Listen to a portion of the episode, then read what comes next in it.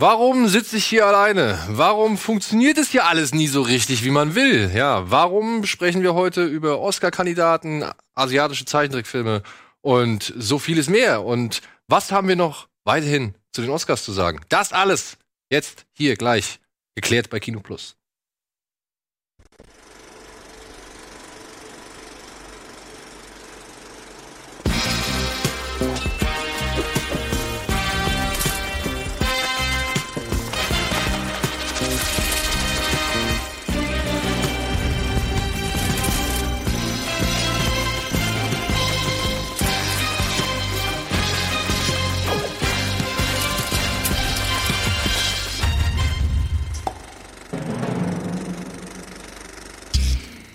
Hallo und herzlich willkommen da draußen zu einer weiteren Ausgabe Kino Plus. Und ja, jetzt folgt die große Erklärungs- und Entschuldigungsrunde. Ja, du hast ja unter anderem bei Twitter angekündigt, Dominik. Ja, ja stimmt. Und du letzt, in der letzten Sendung, daher ich, wusste ich es überhaupt erst. Ja, pass auf, ich habe ja angekündigt, dass Steven Gätchen kommt. Ja. Ja, das ist ja wieder mein großes Versäumnis gewesen. und Du hast, glaube ich, noch heute gesagt, ja, Eddie, Steven und ich äh, in der Sendung, ja. Und was haben wir? Die Hälfte. Wie kann das sein? Äh, ja, es ist nun mal so, Etienne ist krank. Was soll ich sagen? Der hat's, der hat's, den hat's gerissen. Der war gestern schon nicht beim Telekollektiv dabei, wo er eigentlich dabei sein sollte. Und hat sich heute Morgen gemeldet und hat halt gesagt, er hat keine Stimme mehr. Also er hat sich schriftlich gemeldet und hat gesagt, er hat keine Stimme mehr. Nicht, dass ihr denkt, warum ruft ihr euch an und sagt, er hat keine Stimme mehr und so. Und ja, der fällt aus. Und Steven, Mr. Pünktlichkeit ist halt ähm, noch nicht da. Ist noch nicht da. Was soll ich sagen? Ja, er ist noch nicht da. Er ist auf dem Weg hierher. Der hat noch einen Dreh gehabt und muss auch dann nach unserer Sendung, so viel kann ich mal vorwegnehmen, ein Skype-Interview mit James Cameron führen. Oho. Rate mal zu welchem Film. Nein, du darfst gleich raten. Ja. an der Stelle erstmal äh, gute Besserung an Eddie. Ja, gute Besserung an Eddie. Äh, erhol dich gut. Komm zu Stimmen und zu Kräften. Und ansonsten, ja, wir werden jetzt hier die Gelegenheit nutzen, wo Steven noch nicht da ist und so ein bisschen, wie soll man sagen, das Bürokratische abarbeiten. Ja? Die Pflicht. Die Pflicht, genau. Damit wir das gleich alles aus dem Weg haben, ja, damit, wenn Steven gleich hier ist, wir einfach nur über das reden können, was uns am meisten beschäftigt und wo wir am meisten gerne reden wollen. Das sind nämlich Filme. Aber nichtsdestotrotz reden wir jetzt gleich schon mal was hast du das jetzt gesehen? Äh, ich habe am Sonntag in einem Sonderscreening Schindlers Liste auf der großen Leinwand. Oh, das hast du dir gegeben, gesehen. ja. Habe ich mir ähm, zum ersten Mal auf der Leinwand? Zum ersten Mal im Kino, genau. Deswegen war es für mich total wichtig, den einmal einmal zu sehen. Und das ist total krass, wie anders, woran man wieder siehst, der Unterschied zu, egal wie groß dein Fernseher ist, zu Kino. Eine komplett andere Seherfahrung, den Film auf der Leinwand zu sehen. Das ist auch restauriert gewesen, hat man auch gemerkt. Also echt toll. Ja, die haben Bild. den 4K jetzt abgetastet. Genau. Also und das, das merkst du auch, also in, in ganz vielen Szenen, dass das einfach nochmal eine, eine ganz andere Brillanz hat. Aber äh, ja, wie unglaublich gut dieser Film immer noch auf der Leinwand funktioniert. Also wirklich die Geschichte selber, 195 Minuten wirklich in einem Flow durcherzählt und ähm, wie unfassbar gut der inszeniert ist. Also gerade so in, naja, also die Massenszenen und gerade wenn es groß ist, also das ist für mich gerade, ja, also war für mich nein. sehr, sehr, sehr beeindruckend. Ich spiele eigentlich auch immer nur auf so ein, zwei Punkte an. Ähm, ich finde den Film, ich würde den auch niemals irgendwie versuchen anzugreifen und so weiter, beziehungsweise irgendwie großartig den Kritiker darauf mhm. hängen zu lassen, weil dafür verbinde ich eine, das habe ich letztens in dem Podcast von, von Radio Nukular, da haben die Jungs irgendwie einen Steven Spielberg Podcast gemacht. Mhm. Und da hatten sie mich gefragt, ob ich irgendwas dazu sagen kann. Und das ist dann ausgeartet in so einem, keine Ahnung, 20-Minuten-Monolog, welche Verbindungen oder beziehungsweise welche Berührungspunkte oder Erlebnisse ich mit Steven Spielberg habe. Und natürlich neben dem Interview und so war halt auch ein Erlebnis, was ich geschildert habe, war halt, damals waren wir wirklich mit, keine Ahnung, sämtlichen Schulen Wiesbadens mhm. waren wir halt im Kino gewesen, haben uns den im Kino angeguckt. Und es war halt krass, ne, weil du halt in dem Alter, das waren die schlimmsten Jahre, also für Lehrer wahrscheinlich so, die ganzen jungen, wilden, ungebundenen, beziehungsweise mhm. total bekloppten Teenager, so, ja. Und es war eine Stimmung im Kino, das kannst du dir kaum vorstellen. Alle haben sich voll gefreut, geil, Kino gehen und so, keine Schule, super, Hammer und so. Und ich, wir waren gar nicht richtig vorbereitet auf den mhm. Film, so. Ja, wirklich, uns hat keiner gesagt, ja, es geht um Holocaust, Nazis, bla, bla, Steven Spielberg, so, ja, okay, komm, guck mal. Geil. Ja, Steven Spielberg, finde ich eh gut. Indiana Jones, stehe ich drauf. Und dann war da in dem Kino wirklich eine ausgelassene Stimmung und das habe ich halt im Podcast auch erzählt, nach dem Film, ja. Also der Film war halt, wie gesagt, großartig, also ist also wirklich ein toller Film. wenn man von toll sprechen darf. Ja, Ja, also ich finde, das kann man immer noch unterscheiden. Also wie, Ja. wie ist der Film gemacht? Natürlich willst du da nicht in äh, die bestimmt, ich wollte auch ex- extra nicht sagen, das war ein tolles Kinoerlebnis Ja, ja, ja. Zu sehen. es das ist ein schlimmes Kinoerlebnis, Genau. aber auf der Best, der- also wirklich äh, auf dem, auf dem Höhepunkt einer Schaffenskunst. Exakt. Ähm, und der Moment, an den ich mich am meisten erinnere, nicht mal, also abgesehen von den ganzen schrecklichen Momenten im Film, war der Moment, als ich dann irgendwann durchs Foyer wieder nach draußen gegangen bin. Und dann stand ich auf dem Bürgersteig und an mir sind halt die ganzen Schüler auch so vorbeigegangen und wir standen da so, also unsere Gruppe, und ich bin so raus und ich merke halt plötzlich nichts. Kein Geräusch. Keine Stimme. Niemand hat irgendwas gesagt. Alle. Und du musst dir vorstellen, das war ein Saal mit 500 Teenagern Mhm. oder sowas. Keiner hat einen Ton gesprochen. Alle mucksmäuschen still. Wo ich mir gedacht habe, wow. Ja, das muss halt auch ein Also Film erstmal schaffen, dass, dass, dass 500 oder also was weiß ich oder Auf jeden Fall äh, eine riesengroße ja. Anzahl an, an Testosteron und, und, und Hormonen und was weiß ich, dass die halt wirklich sprachlos ist, so, ja, und halt tief ergriffen oder beziehungsweise einfach fassungslos und fertig, so, ja. Das musste er erstmal schaffen. Das war so ein, so ein Schlüsselerlebnis für mich, wo ich gesagt habe, ja, ey, das ist Kino. Also Mhm. das, das kann Kino. Und das war, und also das hat auch wirklich, also ich fand es wieder beeindruckend, also wirklich, deswegen meine ich, wie fa faszinierend ich finde, wie das inszeniert ist in bestimmten, bestimmten Massenszenen, wo du einfach wirklich da siehst, was alles da durchgetimt, durchgeplant ist und wie das gemacht ist, äh, wirklich außerordentlich, auch unfassbar gut gespielt. Und genau das, was du sagst, war auch wieder, also normalerweise würde man ja sagen, oder ich auch gelesen, ich bin ja gerne mal, dass ich auch äh, Tränen walten lasse im, im, im Kino. Aber bei Schindlers Liste geht das teilweise gar nicht, weil du einfach wirklich äh, immer weiter Ja. äh, irgendwie in den Sitz gedrückt wirst. Und äh, das war aber auch nochmal noch mal sehr, sehr spannend zu sehen, weil ich habe ihn echt lange nicht mehr gesehen, weil das eben jetzt kein Film ist, bei dem du sagst, komm, Er heute ist ja Abend ich echt- mal Schindlers Liste. Eben, und er ist ja auch noch ein Brocken, ne? Das, Das- muss man dazu sagen. 300, 300 noch irgendwas Minuten. Äh, so. 100, also über drei Stunden, genau. Ja. 100, 195 Minuten, aber die tatsächlich super, Ja, also 105, to- ja. Das total, also wirklich einen, einen guten Erzählfluss haben. Aber ja, das war, war also wirklich schon wirklich extrem. Vor allem, du denkst dir intensiv. halt so, Alter, also ich, das ist so ein bisschen vielleicht auch die Krux an der Sache, ne? Du denkst dir halt natürlich so, Spielberg, äh, wie, viel- wie viel Grauen willst du uns jetzt eigentlich hier noch zumuten? Weil es kommt ja immer noch eine Szene, Mhm. immer noch eine Szene. Und auch ziemlich explizit so. Ja. Also das ist. Und, und trotzdem bleibst du ja dran. Ne? Ja. Und das ist dann so die Frage, darf dieses Grauen eigentlich so faszinierend sein, wie es tats tatsächlich in dem Film ist? so ne? Aber nichtsdestotrotz, ohne diesen Film, denke ich mal, würden sich auch viele Leute gar kein, also schon einige Leute kein Bild davon machen können oder nicht. Also ich meine, dieser Film, der, der zeigt ja nur, nur einen Aus, Ausriss aus dem Ganzen, also Ausschnitt Ja. aus dem Ganzen. So, aber ja? es ist halt trotzdem in, in, in der Erzählweise so konkret, dass du einfach wirklich Ja, ich- nah dran bist. Ich, ich störe mich halt nur nach wie vor immer noch an der Szene. Es war damals im Kino, weiß ich, das war eine der Szenen, die ich nicht vergessen habe, oder beziehungsweise die für mich am stärksten war. Das ist, wenn die Frauen in diese Dusche geführt werden und sie nicht wissen, was aus den Hähnen da oben Ja. rauskommt. Das fand ich eine der mit schlimmsten Szenen so, ja, weil, weil wo, wo mir gar nicht so bewusst war, ich so, ey, die gehen doch jetzt duschen, was, was also ist doch, ist mal, ist mal cool, ja, oder keine Ahnung, beziehungsweise, aber ist, die gehen doch jetzt nur duschen, so, ja, warum haben die so Angst? Und dann ist mir erst damals in den Sinn gekommen, ach fuck, ja, stimmt, die Gaskammern so, ja, und, Ja, und, und vor allem, weil es ja auch vorher, es gibt ja vorher vorgelagert, so eine Stunde vorher noch dieses Gespräch zwischen, zwischen den, äh, den Damen, dass die gehört haben, genau, genau. was passiert, Haare geschnitten und so weiter und so fort. Und du eigentlich, und so ist es ja auch inszeniert, dass du jetzt davon ausgehst, dass das eigentlich gerade Ja. passiert. Aber ich fand halt manchmal, da hätte ich, wie gesagt, da hätte ich, hätte ich es besser gefunden, wenn Spielberg so ein bisschen auf die musikalische Unterstützung verzichtet hätte. Mhm. Ich fand es manchmal braucht das nicht diesen, diesen emotionalen Unterbau Mhm. noch so, ja. Ja, weil es emotional genug ist. Also Weil es eben, genau, genau. Also Also, wenn ich das, wenn ich das nicht, also wenn, ich, ich verstehe es halt nicht, weil ich kann mir halt nicht vorstellen, dass das keinen kalt lässt. Ja, klar, es gibt bestimmt irgendwie das ein oder andere Arschloch auf der Welt, der sagt, ja, haben sie verdient oder sonst irgendwas.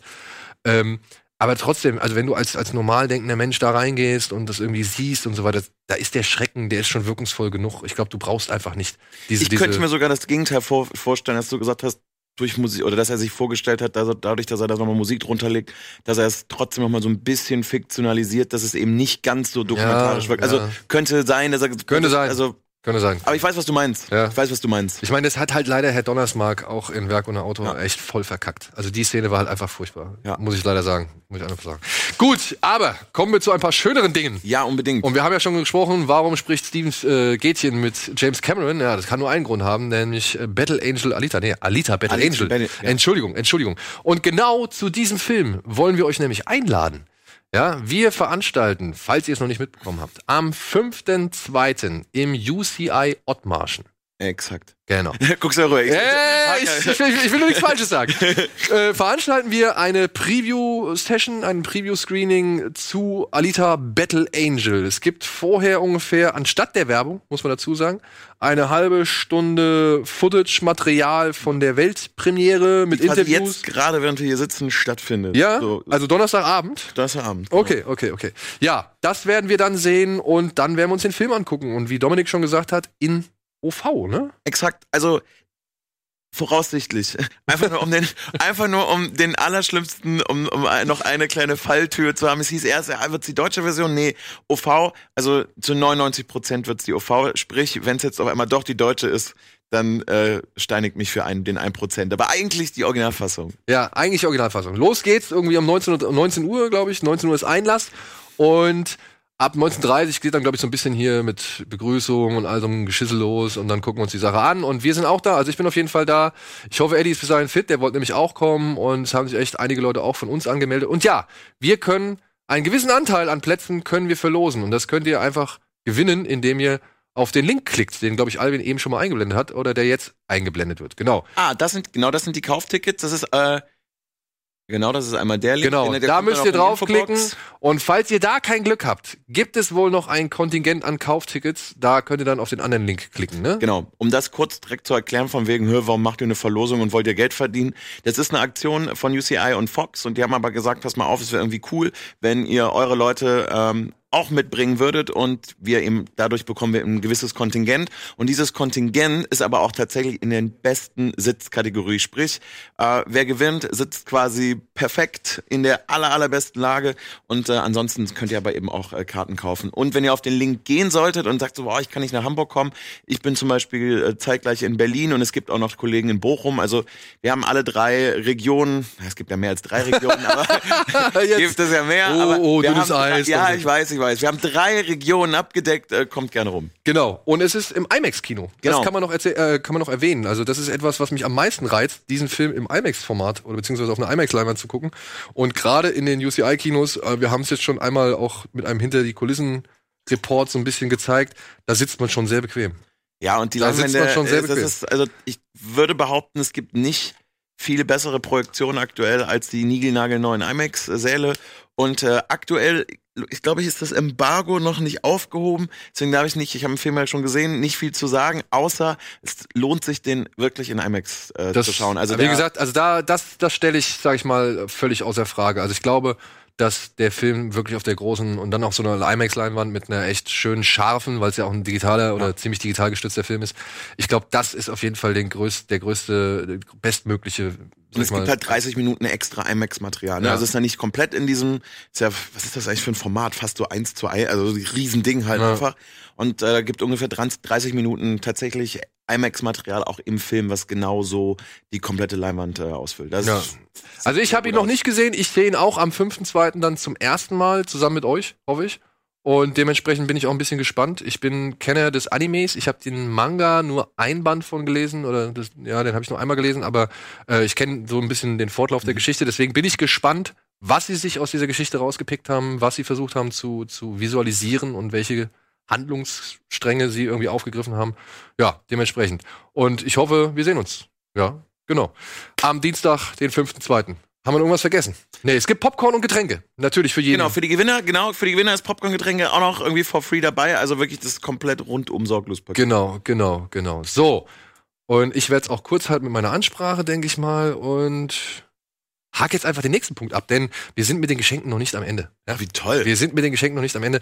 Ihr habt ja letzte Woche vielleicht, wenn ihr aufmerksame Zuschauer seid, mitbekommen, dass ein Dragon Ball Film, ein neuer, ins Kino gekommen ist für kurze Zeit. Aber aufgrund der großartigen Resonanz haben sie in einigen Städten jetzt sogar noch weitere Screenings angesetzt. Also der Film zieht gerade einen beispiellosen Siegeszug um die Welt an. Bei uns in Köln waren drei Seile ausverkauft äh, und das irgendwie schon eine Woche vorher und die konnten hätten am liebsten den ganzen, das ganze Kino, den ganzen Kinokomplex nur äh, bespielt, aber es ging nicht mehr, aber da kommen jetzt beispielsweise auch Ja. äh, weitere Screenings. Und das finde ich, wirklich- finde ich wirklich erstaunlich. Ich finde toll, dass so ein, ja, ich sag jetzt einfach mal ganz spitz, Nischentitel, dass der so eine riesengroße, sag ich mal, Welle der Begeisterung mit sich bringt und halt dementsprechend halt auch die Leute das zu schätzen wissen, dass sowas im Kino kommt.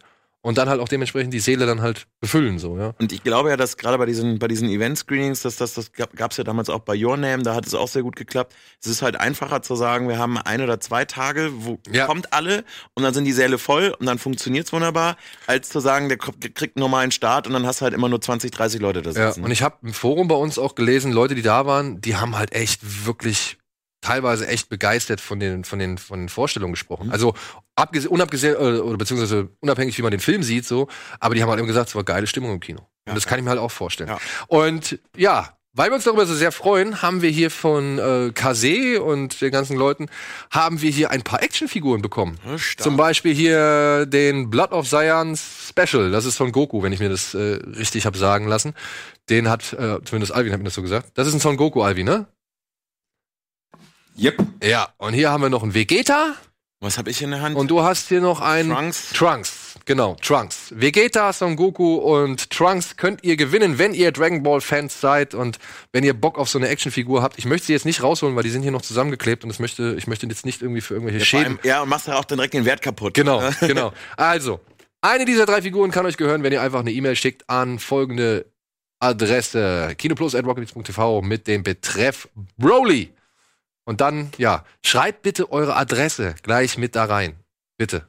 Ja, wenn ihr eine Figur haben wollt, dann, und ja, ihr seid richtig großer Fan und ihr würdet euch den Arsch abfreuen, so ein Ding bei euch im Regal stehen zu haben, schickt uns bitte gleich die Adresse mit. Ja, es ist ein bisschen für uns umständlicher, erst den Leuten noch eine Mail zu schreiben, zu sagen, hey, schick mir deine Adresse, du hast gewonnen, als wenn ihr das gleich machen würdet. Also da wären wir euch sehr dankbar, wenn ihr uns diesen kleinen Arbeitsschritt abnehmen könntet. So, jetzt machen wir erstmal Werbung und melden uns gleich zurück mit hoffentlich Steven Gätchen und den Kinostarts der Woche.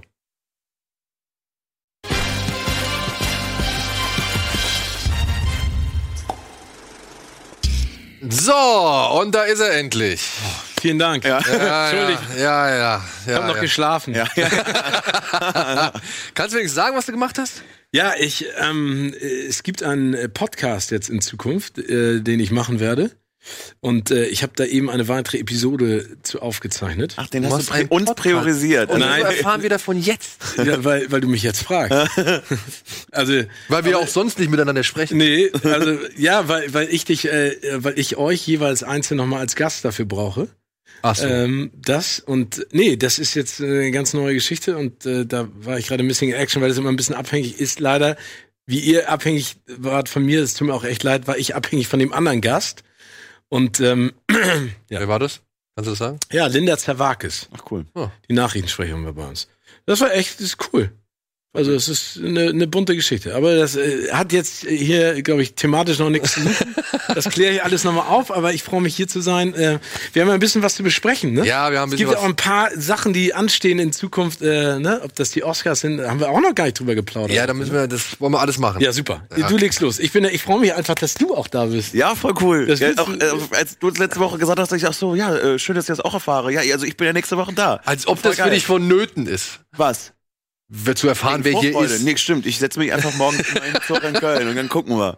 Nee, aber war super. Hast du hier schon mal ein schlechtes Erlebnis gehabt? Nein, überhaupt nicht. Siehste. Überhaupt nicht. Also. Überhaupt nicht. Wenn man die Kommentare einfach ignoriert hin und wieder, dann ist alles immer Mach bei das fast 100% nicht schön. auf. Ja. Mach das Nein, fast nicht auf. Ja, so ein bisschen.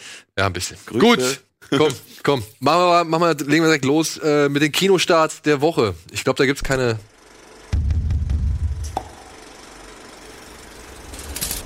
Zack, das war's nämlich. So. Beste und schnellste Supercut. Womit fangen wir heute an? Ähm, ja, es gibt leider heute keinen Supercut. Ein Film, ja, den kann ich nur kurz reinschmeißen, denn er startet nicht im Kino, sondern er kommt ab morgen auf Netflix. Er heißt im Original Velvet Buzzsaw. Ist der neue Film von Dan Gilroy, der auch schon Nightcrawler gemacht hat, zusammen eben mit, ja, genau den beiden Leuten, die man jetzt auch im Bild sieht, mit Jake Gyllenhaal und René Russo. Randy Russo, muss ich ja sagen, ich habe immer noch einen Crush an, auf die, ne? Ja, Ich finde, die ist, ist, ist immer noch eine großartige Frau. Ja, der startet Ja, halt morgen voll. auf Netflix und handelt von, ja, worum geht's? Es geht um die Kunstszene in LA, wie schräg und, und ja, verkommen und, und wie soll man sagen, verwirrt sie auch immer ist. ist das? Hier, Toni dabei, Collette, ne? ja. Toni Collette ist mit dabei, James Ma äh, John Malkovich ist mit dabei. Ach, guck mal. Man hier die, die junge Dame aus, aus Stranger Things ist mit dabei, die, ähm, die Millie Bobby Schwester, Brown, oder was? Nee, die Schwester von, von, ach, wie heißt der? Die Schwester von Finn Wolfhard. Ah, okay. Ja, ich, die- also die die Schwester spielt, die ältere. Ja, hier geht es um eine, ich glaube, junge Kunstagentin unterstellt äh, unter René Russo, eine junge Kunstagentin oder oder Kuratorin oder ich habe es auch nicht so ganz verstanden, was also das ist ja auch so ein bisschen das Ding, was diesen Film irgendwie auch auszeichnet. Äh, er versucht halt so ein bisschen die Sinnlosigkeit diverser Professionen in diesem Beruf irgendwie hervorzuheben, so ein bisschen. Ja, es geht um hier die junge Dame, Josephina heißt sie, die findet halt in der Wohnung ihres verstorbenen Nachbarn, findet sie ganz, ganz viele Bilder, die alle eine mystische Anziehungskraft auf alle Leute ausüben, die sie sehen und die halt irgendwie faszinierend wirken, weil sie halt so viele Stile durcheinander schmeißen und so weiter. Und sie nimmt die Bilder an sich, behauptet, sie hat sie im Müll gefunden und ja, wird dadurch reich, beziehungsweise versucht halt dadurch äh, ihren Erfolg anzukurbeln. Hier Billy Magnussen ist auch noch mit dabei. Aber die haben Eigenleben, die Bilder, oder was? Ja, also das Ding ist halt, ähm, ich glaube, so viel kann man schon vorwegnehmen. Dieser ganze Film, ich dachte halt schon, er wäre mehr Kunstsatire. Er ist tatsächlich Horror. Horror. Ja, es ist ein Horrorfilm, weil diese Bilder, mit denen ist irgendwas und äh, nach und nach werden alle Leute, sag ich mal, in Mitleidenschaft gezogen, die irgendwie sich an diesen Bildern beteiligen, an dem, äh, an dem Verkauf oder halt irgendwie, ja, äh, dadurch reich geworden sind, beziehungsweise Vorteile genossen haben und so. Darum geht's eigentlich in diesem Film. Es ist, es ist wirklich, es ist ein Horrorfilm, der, der übernatürliche Bilder zum Thema hat. Natürlich wirklich mit einer sehr, sehr prominent besetzten Besetzungsriege, nee, äh, Darstellerriege. Mhm. Also wirklich sind ziemlich viele bekannte Leute dabei, die teilweise auch gut spielen. Also ich will gar nicht sagen, Toni Collette macht es gut, René Russo macht es auch gut, Jake Gyllenhaal, ja, er hat halt so diese, er hat immer so diese Wahl zwischen, glaube ich, diesen ganz überdrehten Rollen und dann diesen etwas eher verschlossenen Rollen, also ziemlich verschlossenen Rollen. Also so, ich finde, er ist immer so Donnie Darko oder der, der Wissenschaftler aus Okja. Wenn er weiß, was ich meine. Ja, wir haben da, glaube ich, schon mal drüber gesprochen. Ich finde, ich mag den ja eigentlich. Mhm. Ich, mein großes Problem bei, bei Jack Gyllenhaal ist, der hat ja, ich glaube, der hat das Handwerk und die Bandbreite, die er geleistet hat, eines Leonardo DiCaprio, um mal hochzugreifen, weil Leonardo DiCaprio ist wirklich ein Sensationsdarsteller. Aber ich finde, er macht es für mich immer noch, wisst ihr, was ich Er meine? will's Mit zu handwerklich. Ja, Genau. okay. Er macht es, er, Genau, er will es zu sehr. Ja, er ja. will zu sehr, also ob das jetzt Southpaw ist, ne, wo er sich nochmal physisch da komplett äh, eine Nightcrawler, der ist ja auch ganz viel mit dem Körper Ja, ja. dabei. Und, und es kommt nicht so natürlich. Ne, also ich finde Christian Bale, der hat diese Natürlichkeit, aber auch diese. Ja, der nimmt die diese, Person besser an. Ja, ja, genau. Und ich, ich du weiß, merkst, dass er spielt bei, bei äh, Gyllenhaal manchmal, ne? Finde ich, genau. So, dass, dass das eine und Rolle ich, ist, ja. und ich überlege immer die ganze Zeit, ist, wird er immer so bleiben?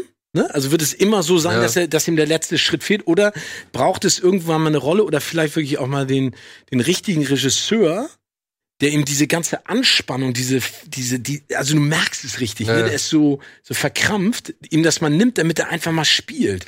Also das, was ich da jetzt gesehen habe, sieht ganz spannend aus. Also Horror ist ja nicht mein Genre so unbedingt, ne? Aber ich, ich finde auch da siehst du schon wieder, dass, dass er das alles, er will das. Ja, und das ist so ein bisschen das äh, Problem auch vor dem Film. Der will, glaube ich, ein bisschen zu viel. Ja, also ich fand leider weder die Kunstsatire noch den Horror war jeweils stark genug, dass ich sagen kann, okay, ich kann mit dem anderen leben. Weißt du? Okay. Also ich fand für eine Kunstsatire oder für eine, also für eine Abrechnung mit der, der Kunstszene in Los Angeles fand ich den Film dann doch irgendwie so ein bisschen zu handsam, ein bisschen zu, ja, unbissig und halt auch so dieses, ja, es er sagt ja halt auch nicht wirklich viel, außer das Thema, was halt schon zigtausend andere Filme thematisiert haben, wie schwierig es ist, Kunst und halt den Kommerz irgendwie unter einen Hut äh, zu bringen, beziehungsweise wie, wie beeinflussbar die Kunst ist, wenn der Kommerz erstmal ins Spiel kommt und so, ja. Also Gier und keine Ahnung, dass das alles irgendwie kaputt macht, das hast du auch schon ein paar Mal irgendwo gesehen. Und ich muss sagen, wenn es um die Kunstsatire geht, da fand ich The, The Square einfach deutlich stärker. Ja, aber das ist, Ja, das, Ja. Da, da, der aber auch eben nur Kunstsatire war. Der ist eben nur ist halt fokussiert. Und jetzt kommt aber halt der andere Teil, der Horrorteil so. Ähm, da muss ich sagen, hat Herr Gilroy jetzt auch nicht wirklich viel Neues dem Genre beizutragen. Da werden auch altbekannte Jumpscares gemacht. Es ist auch schon mal hier und da ein bisschen blutig und brutal. Also das kann man schon gar nicht, ab- also kann man nicht abstreiten.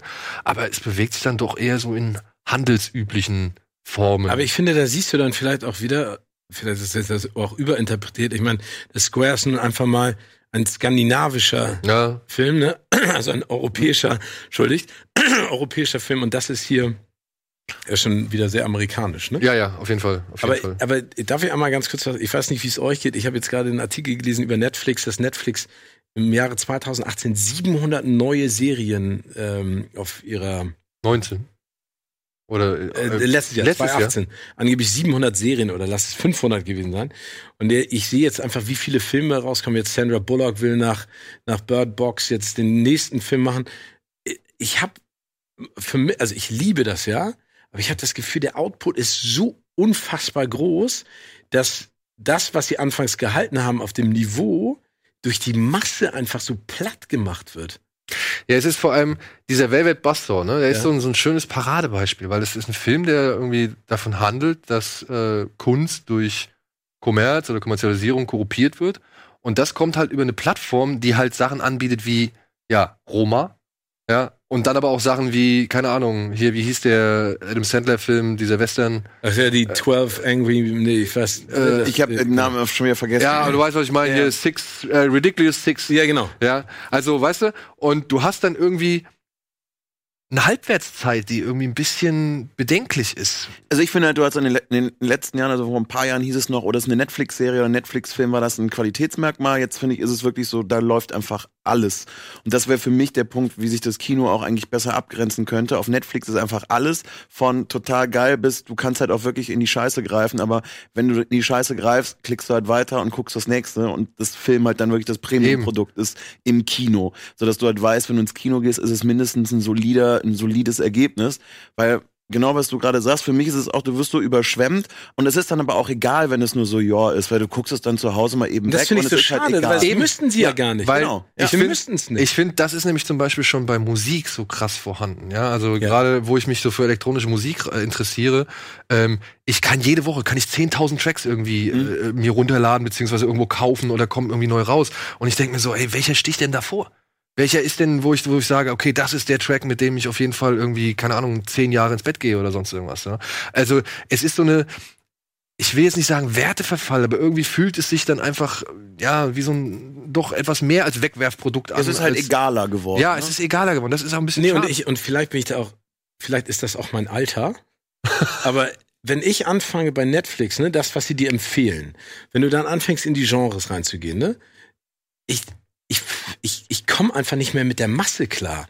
Also ich weiß, dann kriege ich Empfehlungen von äh, dir oder von dir und ich will mir dann was angucken und dann suche ich mir was raus und dann fange ich das an zu gucken, aber ich kann also das ist so ein bisschen gegen meine Ethik. Ich kann es auch nicht sofort, es sei denn, es ist so scheiße, dann mache ich es aus. Aber ich guck's mir trotzdem dann Ja, an. ja. Und dann hat's aber auch, dann hat eine Staffel acht Folgen und ich äh, hab die Zeit nicht, genauso wie ihr, durchzubingen. Das geht einfach Nee, nicht. geht nicht. Das heißt, ich brauche für eine Serie einfach dann mal zwei, drei Wochen, Ja. ne, wenn ich Glück habe. Und dann sind zwei, drei Wochen weg, dann kann ich den Rest schon wieder nicht gucken. Also mich macht das Killer. Aber das ist jetzt auch Ja. gar nicht das Thema. Ne? Egal, also, wie gesagt, schauen wir mal, was da passiert. Velvet Buster nach Nightcrawler hatte ich da schon gewisse Mhm. Erwartungen dran und ich habe mich schon auf den Film gefreut. Ich muss aber sagen, ich bin so ein bisschen enttäuscht aus dem ganzen Ding rausgegangen. So, also ich fand das jetzt alles. Ja, ich meine, visuell sieht das schon toll aus. Ja, Also, ja, aber auch da muss ich sagen, hatte es so ein bisschen auch schon so diesen Netflix-Look, der Okay. gewisse Serien haben. Es ist nicht so ganz Film, aber es ist jetzt auch noch nicht, also es ist noch fernab von Lindenstraße oder sowas so, ja. Also es ist irgendwo diffus das irgendwo so dazwischen, so, keine Ahnung. Aber qualitativ ist das natürlich, das sind gute Schauspieler, es sind gute Bilder dabei, es sind ein paar schöne Kills, sage ich jetzt mal so dabei. Aber alles in allem hat mir da doch einfach, keine Ahnung, die Überzeugung gefehlt, irgendjemand, mit dem man vielleicht auch so ein bisschen mitgehen kann, weil es ziemlich viele Arschlöcher in dem Film sind. So. Also alles in allem bleibt bei mir ein mittelmäßiger Eindruck zurück, Okay. was ich ein bisschen schade fand. Ja, ein Film, zu dem ich nicht viel sagen kann, außer er kommt ins Kino und er klingt verdammt nach einem anderen Film, ist ein Streifen aus Frankreich. Er heißt Belleville Cop. Und jetzt pass auf, vielleicht kennt ihr die Geschichte irgendwoher. Es geht um einen ja, locker schnäuzigen Polizisten, der nie aus seiner Hut namens Belleville rausgekommen ist und dessen bester Und Kumpel dargestellt von Oma C. Dame, ja genau, dargestellt von Oma C und dessen bester Freund wird jetzt umgebracht, was ihn dazu bringt, den Fall natürlich zu verfolgen und dieser Fall führt ihn nach Miami. Okay, warte mal, lass mich mal überlegen. Gab es da einen Film? Ein schwarzer Polizist, der nach Amerika oder in eine andere amerikanische Stadt kommt und dort ja mit diversen Gesetzeshütern irgendwie immer wieder in Konflikt gerät und versucht, den Fall auf seine Fälle zu lösen, so, ne? Und er ist, er ist ein Karatemeister oder was ist er? Vermutlich. Also er kann irgendwie alles auf jeden Fall gut. Also, es ist halt, keine Ahnung, Frankreichs Antwort auf Beverly Hills Cop. Und Ja. wer sollte da jetzt momentan besser geeignet für sein als Omar Sy? Ich habe tatsächlich, also die Pressevorführung in Köln war, als ich beim letzten Mal hier gesessen habe, habe am nächsten Tag, also weil du ihn nicht gesehen hast, du ihn hast du noch Nee. nicht gesehen, ich habe nur das Feedback bekommen, okay, du hast alles richtig gemacht und es fanden wohl alle unendlich grauenhaft. Ja? Ja, also das ist das, was ich gehört habe. ich meine, Belleville Cop, ne, und Beverly Hills Cop, das ist eigentlich schon. Ja, schon Also, da, da nah, muss ich ne? wieder sagen, ich find, kann mir ein, das ist genauso wie diese saglosen Untertitel, ne? mein Lieblings, mein Lieblingsuntertitel ist immer noch hier von ähm, the, hier äh, Big Six, ne? Der, der äh, hier Disney Animationsfilm. Big Hero Six, Äh, ja. Big Hero Six. Äh, ein großes Robo-Wahoo, nee. Tohu Ja, Wabohu, äh, äh, Robo ja, ja. Robo, ja, ja. genau.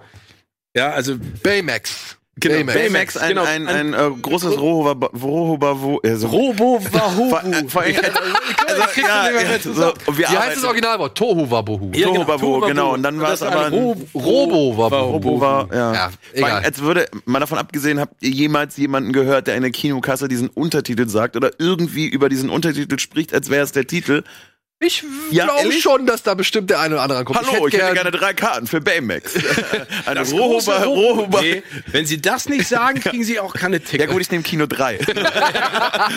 nee, aber das ist schade, weil ich mag, also ähm, ich finde es ja ganz spannend. Eine ziemlich beste Freundin ist ja so der der der Breakout-Hit gew- gewesen für Omar Sy und äh, ich mochte den da total gerne, weil der so der im Gegensatz zu Jake Gyllenhaal völlig unbedarft einfach so reingerotzt gespielt hat. Weißt du, was ich meine? Du hast einfach das Gefühl, der hat keine Angst, der spielt ein, der macht einfach. Ja, der macht ne? einfach. Aber Und das war wahrscheinlich auch die, die, die Gunst, der, sag ich mal, ja, ist ins kalte Wasser geschmissen worden. Aber selbst Genau. bei plötzlich Papa ging's noch, und da war ja auch äh, zu Interviews in B Berlin, der war auch so, dem war alles egal, der wollte einfach nur Spaß haben. Wir haben dann ein Interview im, im Riesenrad gehabt und äh, ihm war, ja, ich beantworte hier auch Fragen, aber ist doch voll geil, wir sind ja Weihnachtsmarkt, wir sind im Riesenrad. So, und den Spirit hat er halt versprüht. So, das fand Ja, ich aber ganz ich nett. finde, das wirkt ja immer noch so, aber, aber ich, und ich meine, also aus seiner Sicht kann ich verstehen, dass du sowas machst. Natürlich.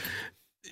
Ich, Ob man es braucht, ist halt die nächste genau, Sache. genau. Ja. Deswegen müsst ihr entscheiden. Ich kann es nicht sagen. Ich weiß es nicht, ich habe nicht gesehen. Aber ihr habt ja schon gehört, was hier. Ja. Ein Film, den ich ebenfalls nicht gesehen habe, was ich ein bisschen schade finde, den hätte ich mich gern gesehen, ist The Possession of Hannah Grace.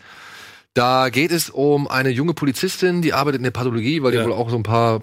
Hast du ihn gesehen? Nee, aber das ist, also ich, ihr wisst ja, ich, also ich, wenn ich die Bilder allein schon sehe, ne, das, die, die, ich, ich kann da, also ich bin ja ganz empfänglich für für die einfachsten Horrorfilme, ne, das macht mich fertig, ne, und dieses alleine und das Poster ist ja, wo sie auf dieser Bahre sitzt Ja. und sich so gerade und vor allen Dingen, wenn das so komische Monster sind, das ist, äh, nee. Ja.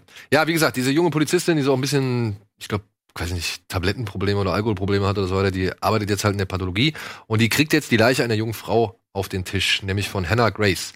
Und an der ist wohl ein Exorzismus vollführt worden, der böse nach hinten losging und wofür sie halt eben die Konsequenzen tragen musste und jetzt auch dann wahrscheinlich eben auf diesem Leichentisch steht oder liegt. Und ja, und es ist dann sowas wie ein bisschen Nachtwache und ähm, hier, da gab's, wie hieß der? Ähm, Jane Doe? Hieß er Jane Doe? Mhm. Mit Emil Hirsch? Ja, also ich denke mal so eine Mischung aus den beiden So. Filmen. Ja, genau. Ja, Jane Doe hieß er, glaube ich. Also, aber der war gut mit Emil Hirsch und äh, Herrn Cox, glaube ich. Ne? Also ich habe dazu nur gelesen, dass dass oh guck mal hier allein The das- Autopsy of Jane Doe, so heißt er. Also ähm, ich, ich habe dazu nur gelesen, dass die Prämisse, ne, das Ganze jetzt in die Pathologie zu setzen, einfach als neues Umfeld für sowas, total cool ist von der Grundidee, aber dass zu wenig aus dieser Location gemacht Ja. wird, dass es am Ende dann wieder die, die klassischen Horrorelemente sind, die benutzt werden, ne? Also um Und dass der Ort, der eigentlich mit so ein kleiner Hauptdarsteller Genau. sein könnte, Also Genau, viel links besser hätte eingesetzt Das habe ich, das habe ich halt auch gehört, dass man halt äh, das Setting, es ist ein, eine clevere Entscheidung, das in dieses Setting zu verlegen, aber die Macher machen halt oder die der, die Drehbuchautoren machen halt wohl zu wenig aus ihrer Geschichte, so dass dem Regisseur halt nicht viel übrig bleibt, als die typischen Bilder zu ja zu benutzen, die man halt schon in tausend anderen Filmen. Ich hatte den Trailer auf dem Fantasy Filmfest gesehen und hatte eigentlich echt schon recht Bock. Antje hat zum Beispiel gesagt, sie fand die ersten zwei Drittel eigentlich ganz gut. Er verkackt halt im letzten Drittel, aber das ist ja bei Horrorfilmen eigentlich auch nichts Ungewöhnliches ja. so, ja. War der zweite Film mit Belleville Cop, also vielleicht habe ich einfach die richtige Entscheidung getroffen. Und Ursula Werner letzte Woche. Ja, ich habe den, ich hab den verpasst, weil wir bei Captain Marvel, weil wir mit Brie Ah. Larson gesprochen haben. Ja, okay. Ja, ähm, ja Possession of Hannah Grace. Ich bin trotzdem interessiert. Ich habe trotzdem Lust drauf, mir den anzugucken, aber ich jetzt auch hab keine große Erwartung. Ich glaube, das ist so ein für für Dauerhorrorgucker ist der auf jeden Fall ganz nett Mal zwischendurch so. Ja, aber Und wahrscheinlich. Wie war denn das Interview mit Brie Larson? nett, war, war nett. Sie war ein bisschen jetlagged und sah deutlich dünner aus als das letzte Mal, als ich sie gesehen Ja? habe. Ja, die hat wirklich, die ist sehr drahtig geworden und wirklich, also die hat man einfach gemerkt, dass die halt einfach noch voll in, in Und du, hast, du hast, und du hast gemerkt, dass sie nicht bei 150% Fitness ist, Ja. aber sich bemüht. Und das ist ja immer viel, viel sympathischer als andere. Und das fand ich, ja genau, das fand ich halt nämlich ganz nett, weil sie hat immer gemeint, ja, sorry, ich bin, ich bin wirklich, ich bin jetlagged so, also ich bin ein bisschen durch, es tut mir leid. Aber die war halt schon, weil viele Leute kamen auch, oder einige Leute kamen raus, die wäre halt so kurze und knappe Antworten gegeben und wäre so schnell fertig mit ihren Antworten. Muss ich nicht sagen. War bei mir bei mir so. war sie, war sie wirklich, Ich glaube, es kommt am Ende, wie bei allen, immer drauf an, wie stellst du die Frage, was für ein Gespräch entsteht, ne? Und ähm, ja, oder auch der, der Einstieg, so, Ja. ne? Also ich, also ja, ich, wie Nee, gesagt, ich, bei mir war es cool. Ja. Ja, bei mir auch. Wir waren, glaube ich, direkt hintereinander. Also vielleicht haben wir einfach ihre goldenen 10 Minuten erwischt. Das die auch ganz wichtig sind. Ja, die, Voll. die meistens echt ganz wichtig sind. So, jetzt haben wir noch, äh, was haben wir noch? Ja, wir haben einen Film, der startet ein bisschen limitiert, denn er läuft nur an einem Tag. Deswegen, falls ihr die Gelegenheit habt, am Sonntag, glaube ich, ist es, euch diesen Film anzugucken und ihr steht auf Anime-Filme, dann solltet ihr euch vielleicht auch Big Fish und Begonia zu Gemüte führen. Das ist, und jetzt haltet euch fest, es ist kein japanischer Anime-Film, es ist ein chinesischer. Ja, der beruht auf mehreren Mythologien des, äh, der, Chine der chinesischen Kultur und handelt, ja, von wovon handelt er? Das ist ein bisschen schwierig zu, äh, zu erzählen. Es geht hier um eine geheime Parallelwelt oder beziehungsweise eine verborgene Parallelwelt mit Fabelwesen, die halt, wie soll man sagen, die Natur, Gesetze und, und Geschicke der Menschen irgendwie leiten und steuern. Ja, diese Welt befindet sich so gesehen unter unseren Ozeanen. Mhm. Also unsere Ozeane sind ihr Himmel. Deswegen schwimmen da, auch- äh, fliegen da auch irgendwie Wale und Fische an, in der Luft rum und so weiter. Und das Ritual in dieser Welt ist es, dass die, wie soll man sagen, dass die Mädels, die halt irgendwie ihre Geschlechtsreife oder sonst irgendwas, oder die, die, die Kinder, die ihre Geschlechtsreife oder die Bewohner dieser Welt, die ihre Geschlechtsreife erreicht haben, die werden für sieben Tage in die Menschenwelt geschickt. Und halt hier in Form von Delfinen. Mhm. Ja, und die dürfen dann halt über sieben Tage hinweg die Welt erkunden und etwas über die Menschen lernen und so weiter, dürfen aber bloß keinen Kontakt mit den Menschen haben. Und jetzt geht's hier um das junge Mädchen Chun, die jetzt gerade ihre Reifeprüfung da so absolviert hat. Und dabei lernt sie einen jungen Mann kennen, von dem ist sie ziemlich fasziniert und seine Schwester. Und ja, es äh, kommt zu einem tragischen Unfall. Der junge Mann stirbt und die Schwester ist halt in Tränen aufgelöst und bittet halt Jun, die da noch als Delfin unter den Menschen weilt, dass sie bitte ihren Bruder zurückbringen soll. Und deswegen, ja, Hast du ihn gesehen? ich habe ihn gesehen, ja. Deswegen geht schon halt ein Deal mit so einem alten, weisen Fabelwesen ein und sagt halt hier, ich möchte gerne seine Seele retten. Und er sagt ja, pass auf, hier, ich habe seine Seele in diesen Fisch gesetzt und diesen Fisch musst du jetzt großziehen und wenn er groß genug ist, kannst du ihn zurück in seine Welt bringen. So. Das finden aber halt dann, und das führt aber halt eben zu der Geschichte, die dann halt passiert. So.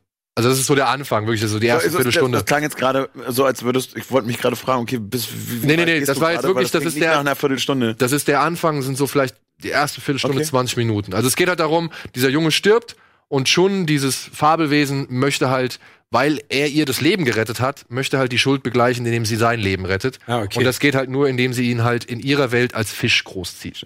Ja, aber dieser, diese Groß- oder diese Aufzucht, die führt halt zu Problemen. Und das ist halt so dann der Film und das ist schon, ja, Aber ich habe mal eine Frage. Also ich meine, ich, ich bin ja total, das ist ja genau up my alley, ne? Also ich mag die diese mystischen Geschichten. Ich mag das gerne, wenn da so ganz viel so Patina aus der eigenen Mythologie drin ist, ne? Und dann dieses Fabel, das finde ich ja Wahnsinn.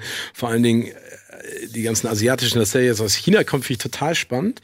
Aber was ich mich da immer so frage, ne, weil es wird ja jetzt auch äh, ganz viel verglichen, ne, was passiert so in der amerikanischen Animationswelt, was passiert auf dem europäischen Markt, die ja immer hinterherhängen, einfach auch aus Budgetgründen und manche, also wenn ich mir sowas angucke wie Tabaluga oder sowas, dann muss ich leider äh, Ja. kreuz und quer brechen, ne, weil Ja. die Geschichte und die Animation ist einfach eine grauenhaft. Oder Drache Kokosnuss und tut mir leid, da denke ich auch immer so, das finden auch kleine Kinder nicht geil. Nee, also die haben ja auch Augen. Ja? Ähm, äh, da, Feuerwehrmann Sam ist auch so, da- ja, du guckst ja ich an. verstehe aber- es nicht. Feuerwehrmann Sam würde ich jetzt nicht unterschätzen. Ne? Also, Nein, nein, aber aber das, weißt du, was mein, denn? mein Sohn ist da voll drauf abgefahren. Ja, aber aber in der in der äh, genau das, was du gerade sagst. Ich glaube in der in der Liebe in der Animation kann man sich trotzdem Mühe geben. Ja, ne? klar. Also das muss jetzt nicht so. Das hat nicht immer nur was mit Budget zu tun. glaub- Also glaube, also keine Ahnung, ich bin nicht in so einem Animationsstudio, aber dann mach's halt nicht. Also mach's Genau. doch halbwegs, also halbwegs okay. aber sind da, ist, ist das zum Beispiel ein Film, bei dem du sagen würdest, das ist auch ein Film für Kinder Nee. oder ist das nicht? Nein, ne? würde das ich nicht. Keine, ne? Der Das- Film, der hat eine FSK 6 Freigabe und die finde ich schon tatsächlich ein bisschen gering. Also weil ich finde einige Bilder ne, mit dem Ja, ja. älteren Mann mit dem Ast so raus und sowas. Ja, ich finde auch, ich finde auch einfach die, die, die, die Geschichte. Und auch als, am Anfang, als solche ist ähm, ja schon Diese, diese, diese, diese, diese Chun, die gerät ja halt, wie gesagt, in diese gefährliche Situation, weil sie halt versucht, anderen Delfinen, die gefangen werden, um, äh, gefangen genommen werden, äh, zu retten. Und dadurch gerät sie halt da in irgendwie ein Netz und der Junge hilft ihr halt dabei, sie aus diesem Netz zu befreien. Und da sind halt auch mit den Delfinen, wie die da im Netz kleben. Also ich möchte, das ist ein Bild, das meinem Sohn noch nicht zumuten möchte. Also ich habe einfach, weil jetzt gerade der Vergleich da kam mit Chihiro, was eine, einer meiner absoluten Lieblingsfilme ist, und ich höre immer wieder von äh, von Zuschauern, dass sie damals die, weil sie eben jünger waren, die ultra krassen Albträume wegen dieses Films hatten, obwohl der eben ab sechs ist, wo du halt merkst, ja, okay, vielleicht ist das dann doch nicht immer direkt ja, das. Richtige. Also ab sechs würde ich den auch keinem zeigen. Das Problem bei ist ja Big auch Fish keine klassische Heroes Nee, nee, Journey nee. oder so. Ne? Nee. Das ist ja, also wie Und, du es ja gerade erzählt und das ist jetzt halt so ein bisschen das Problem. Das ist aber auch so ein Problem, was ich irgendwie bei vielen chinesischen Filmen, die ich in letzter Zeit gesehen habe, denn ich habe gerade wieder so ein Faible entwickelt für chinesisches oder asiatisches Bombastkino, weil die Asiaten hauen ja einfach so, ein- so ein wirklich aufwendiges Ding, hauen die ja alle zwei Wochen raus, so, ja. Und das ist immer faszinierend zu sehen, nach welchen Formeln, Mustern und Vorstellungen die so funktionieren und erzählt werden. Und da ist auch Big Fish in Begonia dabei, weil der verliert sich irgendwann leider. Das ist so, der hat eine tolle Welt, ja. Aber irgendwie bei Chihiro bist du auch fasziniert von der Welt, du bist vielleicht auch ein bisschen entsetzt von der Welt und du verstehst diese Welt auch nicht auf Anhieb, aber du verstehst, dass sie einer gewissen Ordnung folgt. Mhm. Beziehungsweise, dass es Mhm. irgendwas, so ein, so ein Konstrukt gibt, woran halt diese Welt irgendwie funktioniert. Und wenn da irgendeiner sagt, wir brauchen das und das, dann wirkt es irgendwie stimmig. Hier bei Big Fish und Begonia, da wirkt vieles so random reingeschmissen irgendwie. Also das war nicht so eine, da war nicht so, ich hab Klar, das sind, ist eine Welt, die ich jetzt versuche kennenzulernen und die ich vielleicht nicht komplett verstehe, aber irgendwie wirkte sie auch nicht so, als ob sie sich selbst verstanden hat. Weißt du, das ist, wirkt alles so, ja, da musst du mal das machen und jetzt wird die Seele, da brauchst du, musst du deine halbe Also Lebenszeit Mix, irgendwie. Ja, ja. Jetzt, also um die Seele zu retten, musst du dir dein halbes Leben geben. Nee, jetzt musst du dein ganzes Leben geben. Also es ist so ein bisschen so wahllos Okay. oder so willkürlich. Auch in den Zeichnungen oder in der Darstellung von Bis vor gewissen einer Sachen. Minute wollte ich am Sonntag den Film gucken. Ja, also wie gesagt, ich fand den schon faszinierend aufgrund der Tatsache, dass ich zum einen gesehen habe, wie die Chinesen an sowas rangehen und ähm, wie gesagt, die Welt ist auch toll, ja, will ich gar nicht sagen, aber so die Figuren, die bleiben dir auch alle so ein bisschen weg. Also wo sich eine Chihiro sofort ab Sekunde eins irgendwie gekriegt hat, wo du sofort bei diesem kleinen Mädchen warst. Bei Chun muss ich sagen, ich habe bis zum Ende nicht ganz verstanden, was eigentlich ihr Plan war. Ja, beziehungsweise warum sie halt Sachen so macht, wie sie gemacht hat. Okay, ich weiß, der große Übergeordnete mit dem mit der Schuld und so weiter, alles klar, kein Thema. Aber der Film, der trägt nicht wirklich viel zu ihrer Entwicklung bei. Okay. Aber visuell? Visuell ist der, ist der schon cool. Mich haben so ein paar Computeranimationen da drin gestört. Aber da sage ich auch, okay, das ist halt vielleicht ein chinesischer Anime. Vielleicht haben sie sich da einfach auch, oder chinesischer Anime, ich, ich weiß gar nicht, ob der Begriff überhaupt richtig ist, aber halt ist ein chinesischer Zeichentrickfilm. Und vielleicht haben die da einfach eine ganz andere Herangehensweise an das Thema. Das will ich deswegen nicht beurteilen. Ich kenne da halt, wie gesagt, auch japanische Filme, für die kommt das überhaupt nicht in Frage, Computeranimation. Und manche kombinieren das, manche sind auch schon rein computeranimiert. Sag mal, die ganzen, die ganzen äh, alten Kinderserien, ne? Heidi und wie die alle heißen, sind die, das sind japanische Animationsstudios, die gemacht haben. Ja, ja. He- Heidi Heidi, hat auch äh, Heidi Mia- jeden Miyazaki Fall, gemacht. Ach, das habe ich gar nicht mehr auf der Uhr gehabt. Also Heidi war, ähm, Miyazaki war Zeichner bei Heidi gewesen. Unter anderem, glaube ich. Oder der war damals sogar schon ein bisschen höher. Ja, aber ich finde ja Biene. Meier sogar auch aus der Ich glaube auch, ja, ja. Ich glaube, dass fast alle, und, also, Captain ich bin ja Future. Noch mal 35 Jahre älter als ihr, aber all die, Kinder, all die Kinderserien, die ich gesehen habe, die, ich glaube, die waren alle da aus der Richtung. Aber ich finde es ja auf der anderen Seite toll, auch wenn das vielleicht noch nicht so stimmig war, dass zumindest ein weiterer Player, wie man das so schön nennt, also wenn die Ja. Chinesen jetzt sagen, wir stürzen uns auch auf dieses Genre, das ist ja eigentlich, eigentlich ist es ja nur gut, Jetzt mal aus dem Westen halt nichts handgezeichnetes mehr kommt. Nee. Ne? Also spätestens seit Mary Poppins Returns, was man jetzt vom Film, ob man den komplett mochte oder nicht. Aber äh, da bin ich ja vor Freude gestorben, als diese diese 2D äh, aber die fand ich kam. dann auch leider nicht ganz so stark. Also, Ja, also ich, ich muss, wenn man bedenkt, wer da eigentlich im Hintergrund ist und dann eigentlich hätte man da auch ein bisschen mehr weiß ich nicht, Ja, Liebe aber soll ich dir was sagen? Das ist wieder die Angst vor dem Risiko, glaube ich. Vielleicht, aber ich fand, Ja, aber also vor allen Dingen, also im, im, im Ja. Theater mochte ich es halt aber schon, aber alleine nur überhaupt zu sehen, dass es mal wieder geht. Das war das erste Mal seit wie vielen Jahren, Ja. dass überhaupt mal von Disney irgendeine gezeichnete Ja. Sequenz kam und äh, hatte für mich trotzdem schon mal ein bisschen mehr Charme als vieles äh, CGI animiert. Ja. Also Big Fish and Begonia, es ist ein Experiment. Wie gesagt, ich finde, er verliert leider hinten raus echt an Schwung und an Interesse so. Ähm, ich habe aber trotzdem durchgeguckt. Ich würde ihn auf jeden Fall nicht mit Chihiro vergleichen. Chihiro ist da echt noch zwei, drei Klassen besser. Ja, aber wie gesagt, wer Interesse hat und wer neugierig ist und so und wer, sag ich mal, sagt, okay, mich interessiert vor allem mal diese Welt und was sie aus dieser Welt machen und diese ganzen Farben und Figuren, das ist echt alles toll. Aber auch zum Beispiel, da gab es diesen schönen Film The Boy and the Beast oder His Beast, kennst du den? Hm, nee. Der war auch toll. Da ging es auch um so eine Fabelwesenwelt, wo halt ein menschlicher Ach Junge. doch! Aber der ist, der ist ja nicht vom halben Jahr rausgekommen. Ja, oder? ein bisschen länger schon, Also aber der ist, der ist noch nicht so alt. Aber der ist auch, der ist auch ein Japaner und so. Auch den fand ich da einen Tick besser. Ja, Mhm. einfach einen Tick besser. Aber nichtsdestotrotz, sage ich mal, allein für den Aufwand, den sie sich betrieben haben, ist eigentlich Big Fish and Begonia schon mal ein Blick wert. So. Ja. Gut, wir machen kurz Werbung und melden uns gleich zurück mit den letzten Filmen für diese Woche. Ach, wir haben so viel.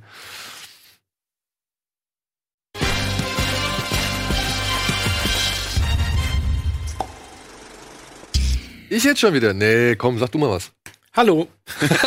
Und herzlich willkommen zu Kino Plus mit So, Dominik du halt und immer Steven. anmoderierst, ne? Hallo! Hallo. Kriegt man das beim ZDF beigebracht, ja? Nee, beim Das ist noch vom ZDF aber- mal raus. Das ist Hallo? noch vom ProSieben. Nee, das ist doch Hallo? Nee, das ist doch MTV Nee, nee, beim, nee, beim ZDF kommst du raus und sagst, Hallo, seid ihr noch wach? Ja, Das. Publikum. Morgen, Meine Lieblingsgeschichte immer noch. Das ist echt Jahre hier bei Kabel 1 habe ich so eine Sendung gemacht. Und ich weiß noch, wir hatten irgendwie, das lief alles technisch nicht, dauerte länger die Auszeichnung und irgendwann meldet sich so eine ältere Dame im Publikum. Meinte so, wie lange dauert das denn noch? Wir verpassen sonst unseren Bus nach Hause. Und ich dachte so, ach so, ihr habt also richtig geiles Publikum, die Bock haben auf die Sendung, habt ihr hier reingeholt, ne? Also, Gut, vielleicht kam sie von weiter weg. Ich glaube, die wusste noch nicht mal, wa- was da passiert. Und wollte halt einfach nach Die Hause. wollte einfach nach Das Hause. war die, die höfliche, höfliche Ich Variante habe mit dem vergessen, Bus. welche Sendung das war. Ich saß nur einmal So bisher bei, so war einem, bei so einer Show im Publikum. Da fand ich aber, haben sie es richtig gemacht. Da haben sie nämlich überall in alle möglichen, also glaube ich am Anfang jeder Reihe haben sie halt irgendwie so eine Kiste hingestellt mit Getränken. Und da waren dann auch so drei, vier Sektpullen drin. Ach, das ist geil. Ja, und die waren natürlich dann halt direkt vor Aufzeichnungsstart, waren die halt leer.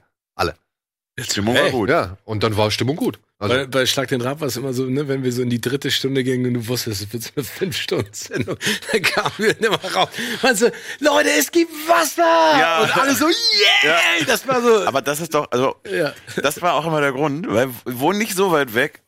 Schlag den Rab immer gedacht so, nee, live, live, glaube ich, muss nicht. So, du musst irgendwie um sieben schon da drin sitzen und es kann halt einfach bis zwei und du sitzt dann halt da im Studio Aber und musst, war schon geil. ja, glaube ich. Also ich glaube, ich glaube, das ist auch etwas was anderes zu als essen? live. Was? kriegst du was zu essen? Also ich wurde in Mülheim, mit, wenn wir da waren und du mal wirklich auf Toilette wolltest, egal bei welcher Produktion, durchaus, weil vielleicht war das dann bei Stark den Rap etwas angenehmer, aber äh, durchaus immer angebrüllt, so dass es ja nicht sein könnte. Wo sagst, das, ah, Nee, das, das war ehrlich gesagt, ich glaube, ich glaube, das war ja eine anarchische Sendung, ne? Also hatte sie ja so vom Gefühl. Also dass das Publikum auch, das wusstest du am Ende. Ne? Ich meine, ich hatte der, die, diese eine Show, da waren wir, glaube ich, da hatten wir alle Werbebreaks schon raus, ne? Und dann kamen wir irgendwie zu Spiel 14 und dann meinte Stefan, ich muss auf Klo. Dann meinte der Kandidat, ich muss auch auf Klo. Also in der Live-Sendung, Ja. ne? Und das war jetzt ja nicht so, wir gehen jetzt in die Pause, sondern dann sind die einfach gegangen. Und dann habe ich gesagt, Elton, komm wieder zurück. Und dann haben Elton und ich halt einfach weitergemacht. Aber das waren dann halt auch mal so zehn Minuten und du merkst ja aber auch im Publikum alle auf Klo gegangen und so. Das war aber ganz geil. Elton Egal, ich- aber es geht nicht um. Elton habe ich letztes Mal Promi-Poker getroffen. Ja? Ja, ja. Da hat er mitgespielt. Aber Elton ist aber auch so eine feine Seele. du. Und der hat wirklich, der hat wirklich gelernt aus der ganzen Geschichte. Der ist wirklich abgezockt mittlerweile. ja, das glaube ich. Ja, ja. Ich meine, da musst also, wenn du da immer, immer eingeladen wirst, damit du auf, auf die Schnauze kriegst, ne? Also der, der, das ist ja das Geile an Elton. Elton ist so ein smarter, feiner Kerl. Und der hat da, ich glaube, da hat er eine ganze Menge mitgenommen. Glaube ich auch, glaube ich auch. So, wir nehmen auch noch ein bisschen was mit, denn wir haben noch ein paar Filmstarts. Unter anderem einen Filmstart namens Plötzlich Familie. Da schaut er zu mir rüber. Klar, diese romantische Komödie hat der Porschen geguckt. Und was Ah, ja. ist, ich erfülle das Klischee wieder zu Was soll ich sagen? Ich 100%. gucke mir die asiatischen Filme an. Ja, ich finde das super. Ich finde das super. Deswegen, ich erfülle das Klischee wieder. ähm, dann erkläre ich ein bisschen was zu plötzlich Familie. Äh, Ja, bitte. Ist ein tatsächlich sehr charmanter Film. Rose Byrne und Mark Wahlberg äh, spielen ein äh, Paar, was aber irgendwie verpasst hat, äh, Kinder zu bekommen. Und auf einmal ist dieser Gedanke aber da, dass man ja vielleicht äh, Kinder adoptieren könnte. Dann gibt es diese doch etwas sehr, sehr schräge Agentur mit Octavia Spencer und einer unfassbar großartigen, ich weiß nicht, wie sie heißt, Kurzhaarschnitt, Brille. Wenn ihr sie im Trailer sieht, wisst ihr, wen ich meine. Das hat meine Und Frau auch gesagt, die wäre sehr, sehr die war, war wirklich sehr, sehr, also sehr, sehr, sehr trocken. Und äh, sie vermitteln die Kinder und ähm, mehr oder minder werden ihnen aber drei untergejubelt. Sie entscheiden sich nämlich dann für eine Jugendliche, die schon ein bisschen älter ist, weil sie denken, naja, die steht ja auch schon so ein bisschen im Leben und da muss man nicht alles mehr irgendwie, irgendwie regeln, das ist nicht direkt total krass und sie bringt aber noch zwei kleine Geschwister mit. Und dann geht das große Chaos natürlich los. Und das ist vom Regisseur, der auch Daddy's Home gemacht hat. Und jetzt würde man vielleicht denken, okay, ist das jetzt so äh, Humor mit der Brechstange? Äh, überhaupt nicht, ist total charmant, sehr sehr witzig, aber auch tatsächlich sehr dramatisch. Wir hatten da auch eine äh, relativ große Veranstaltung mal zu und die Leute und äh, auch im Family and Friends Screening hat äh, der Verleih was gemacht.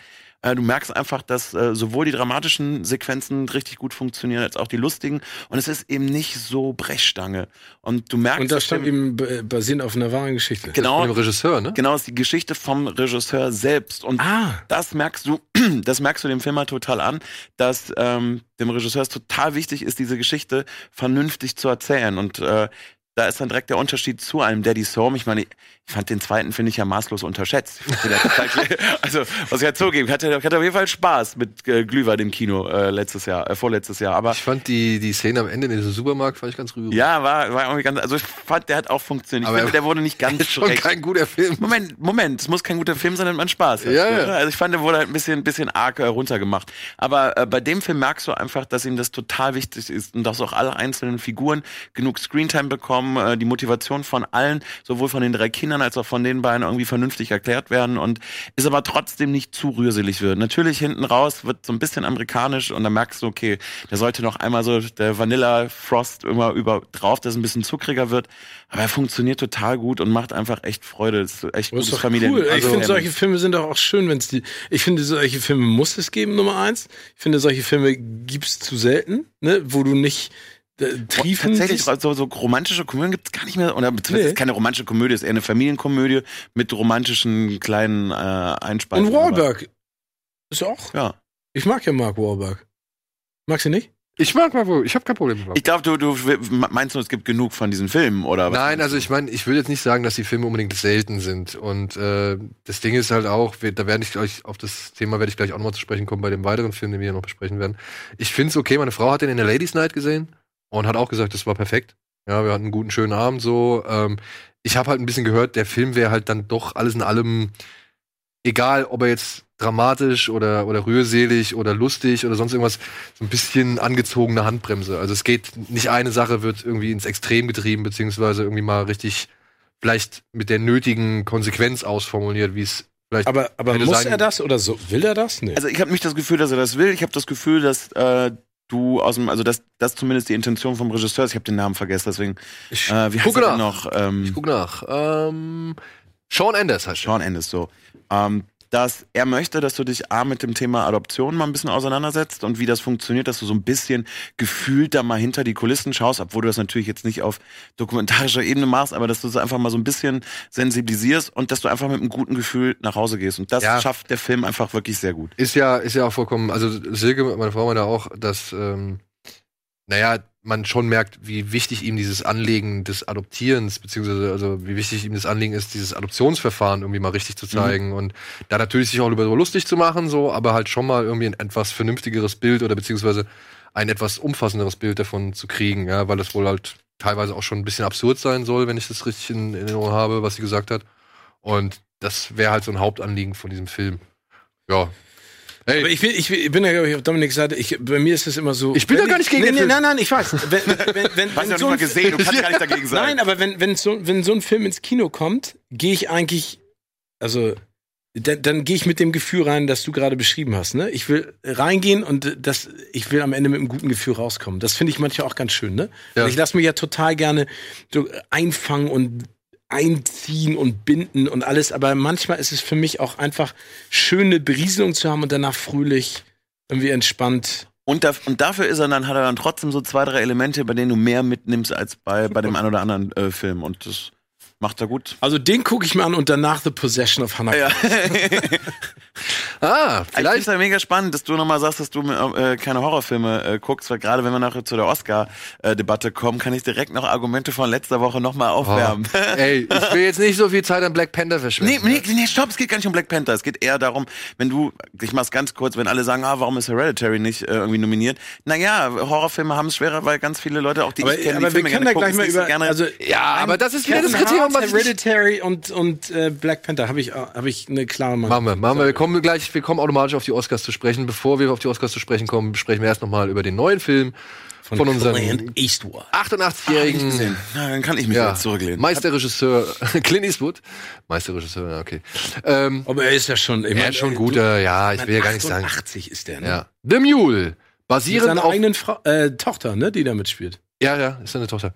Ähm, The Mule basiert auf einem Zeitungsartikel der, ich glaube, New York Times, mhm. äh, worum es in dieser, also in dem es um einen 88-jährigen oder einen alten Rentner geht, der zehn Jahre für ein mexikanisches Drogenkartell Drogen durch die Gegend gefahren hat.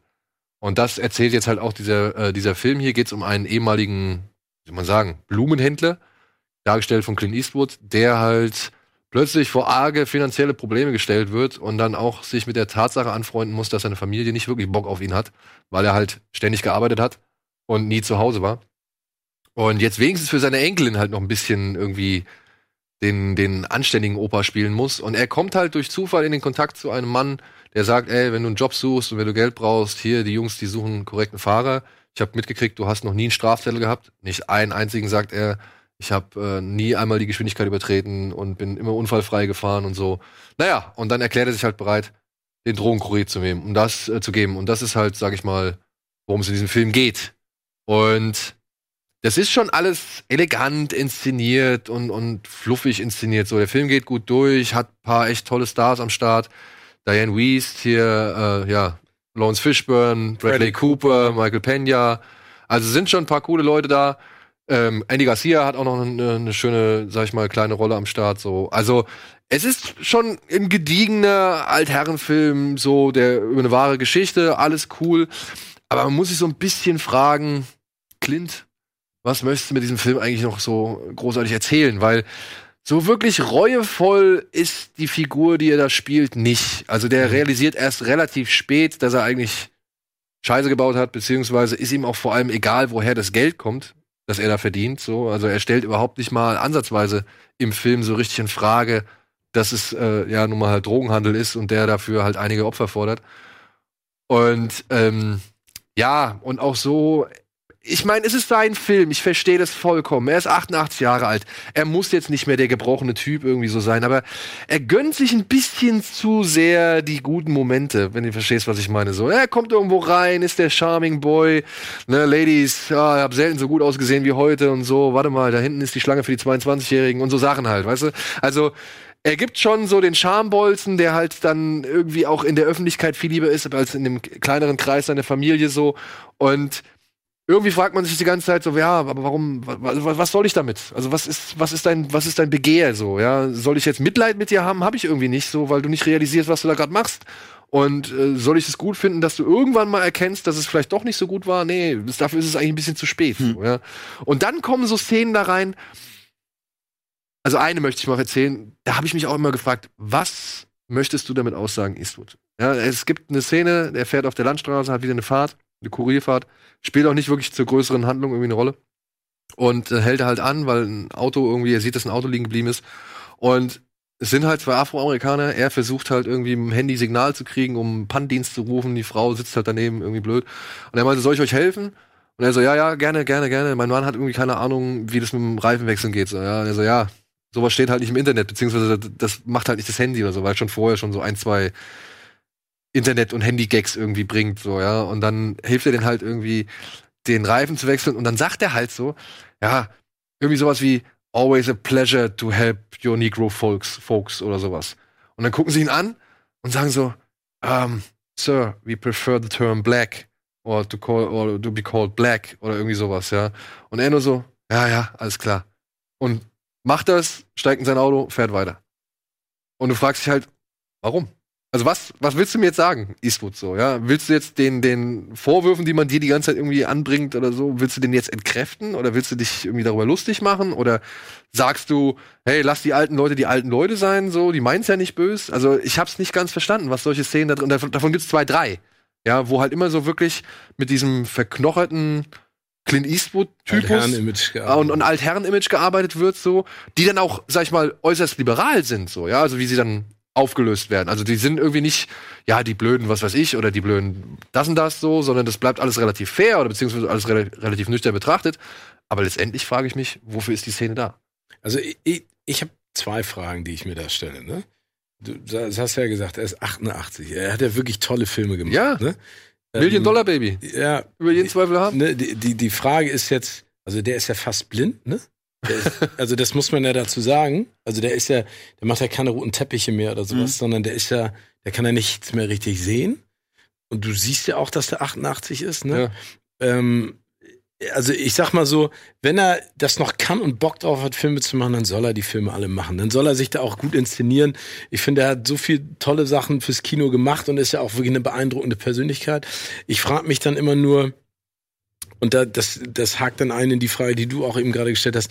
Es muss ja trotzdem irgendjemanden noch in unserem Umfeld geben, mit denen er Rücksprache hält. Ne? Ne? Also die dann, äh, wo, wo ich dann mir immer die Frage stelle, da muss ja jemand sein, der das auch ein bisschen reflektiert, was er da gerade tut. Ne? Und diese Demontage einer Legende kann ja ganz schnell passieren, wenn du anfängst, Filme zu machen. Also wenn Das würde man ja noch nur sagen. solche, ja, ne, solche Klischees aneinanderreiht. Und du siehst ja, der ist ja fast so wie, keine Ahnung, Roman Polanski oder Woody Allen, der ruft und alle kommen, ne? Obwohl du dich immer fragst, warum kommt ihr eigentlich immer noch alle? Ähm, ich ich finde es immer so ein bisschen schade, ne? Also ich, ich, wenn du den Vergleich jetzt zum Beispiel ziehst mit Robert Redford, ne? Ja.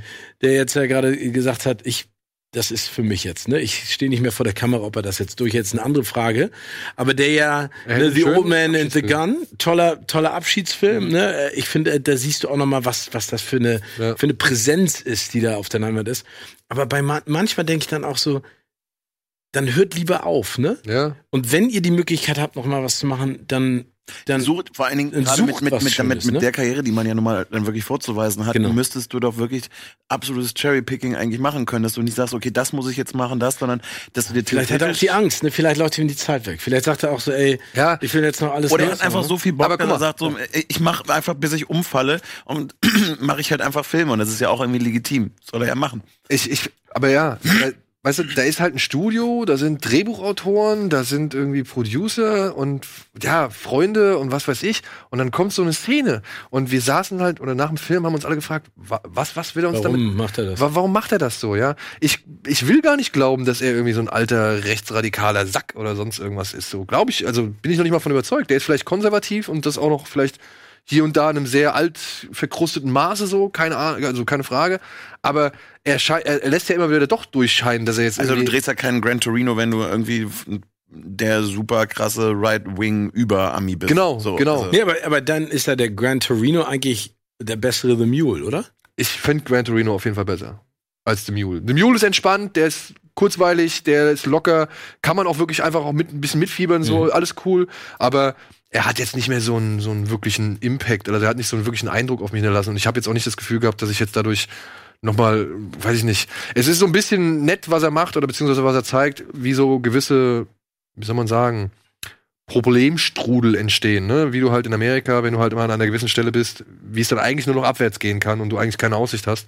Also das zeigt er ganz gut. Und ich finde auch eine Sache ganz cool, dass er, er zeigt mal, wie zum Beispiel halt dann auch die, die, die Behörden, wie die halt vorgehen. Und dass dann halt da auch gar nicht so ein großer Unterschied ist zu den Methoden, die halt zum Beispiel das Drogenkartell an den Tag legt.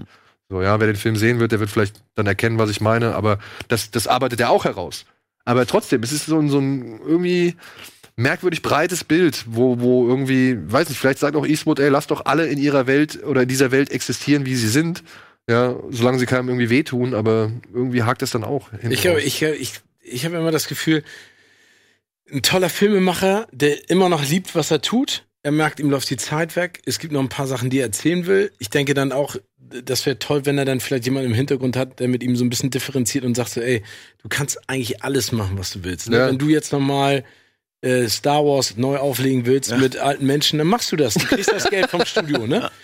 Äh, Und da, da, da, da finde ich dann immer schade, dass da keiner in Anführungszeichen reingrätscht, ne? Und ihm dann hilft. Aber das ist dann auch vielleicht wieder, ne? Ja, der hat natürlich auch eine gewisse Machtposition. Ja, meine, ja, logisch. Und, und vor allen Wenn, Dingen, wenn ne? er dann sagt, nein, ich will das jetzt so, äh, wir machen das jetzt so, eben weil ich bin 88, was willst du mir erzählen, wie, wie man Filme macht? Also wer weiß, was da für Gespräche dann. Auf der anderen Seite, Ne? vielleicht, ich muss ja auch dazu sagen, ne, vielleicht habe ich die Szene auch einfach nicht richtig verstanden. Also, beziehungsweise vielleicht hat er wirklich eine feste Absicht damit gehabt, die ist mir halt verborgen geblieben. So, jetzt kann man natürlich sagen, Auf der anderen Seite hat er dich dazu gebracht, drüber zu sprechen Eben. mit uns, ne? Also, vielleicht ist das, reicht ja auch am Ende. Vielleicht reicht ne? das. Vielleicht reicht das, ja. Vielleicht ist auch das nur seine Absicht, dass man sich darüber irgendwie bewusst wird.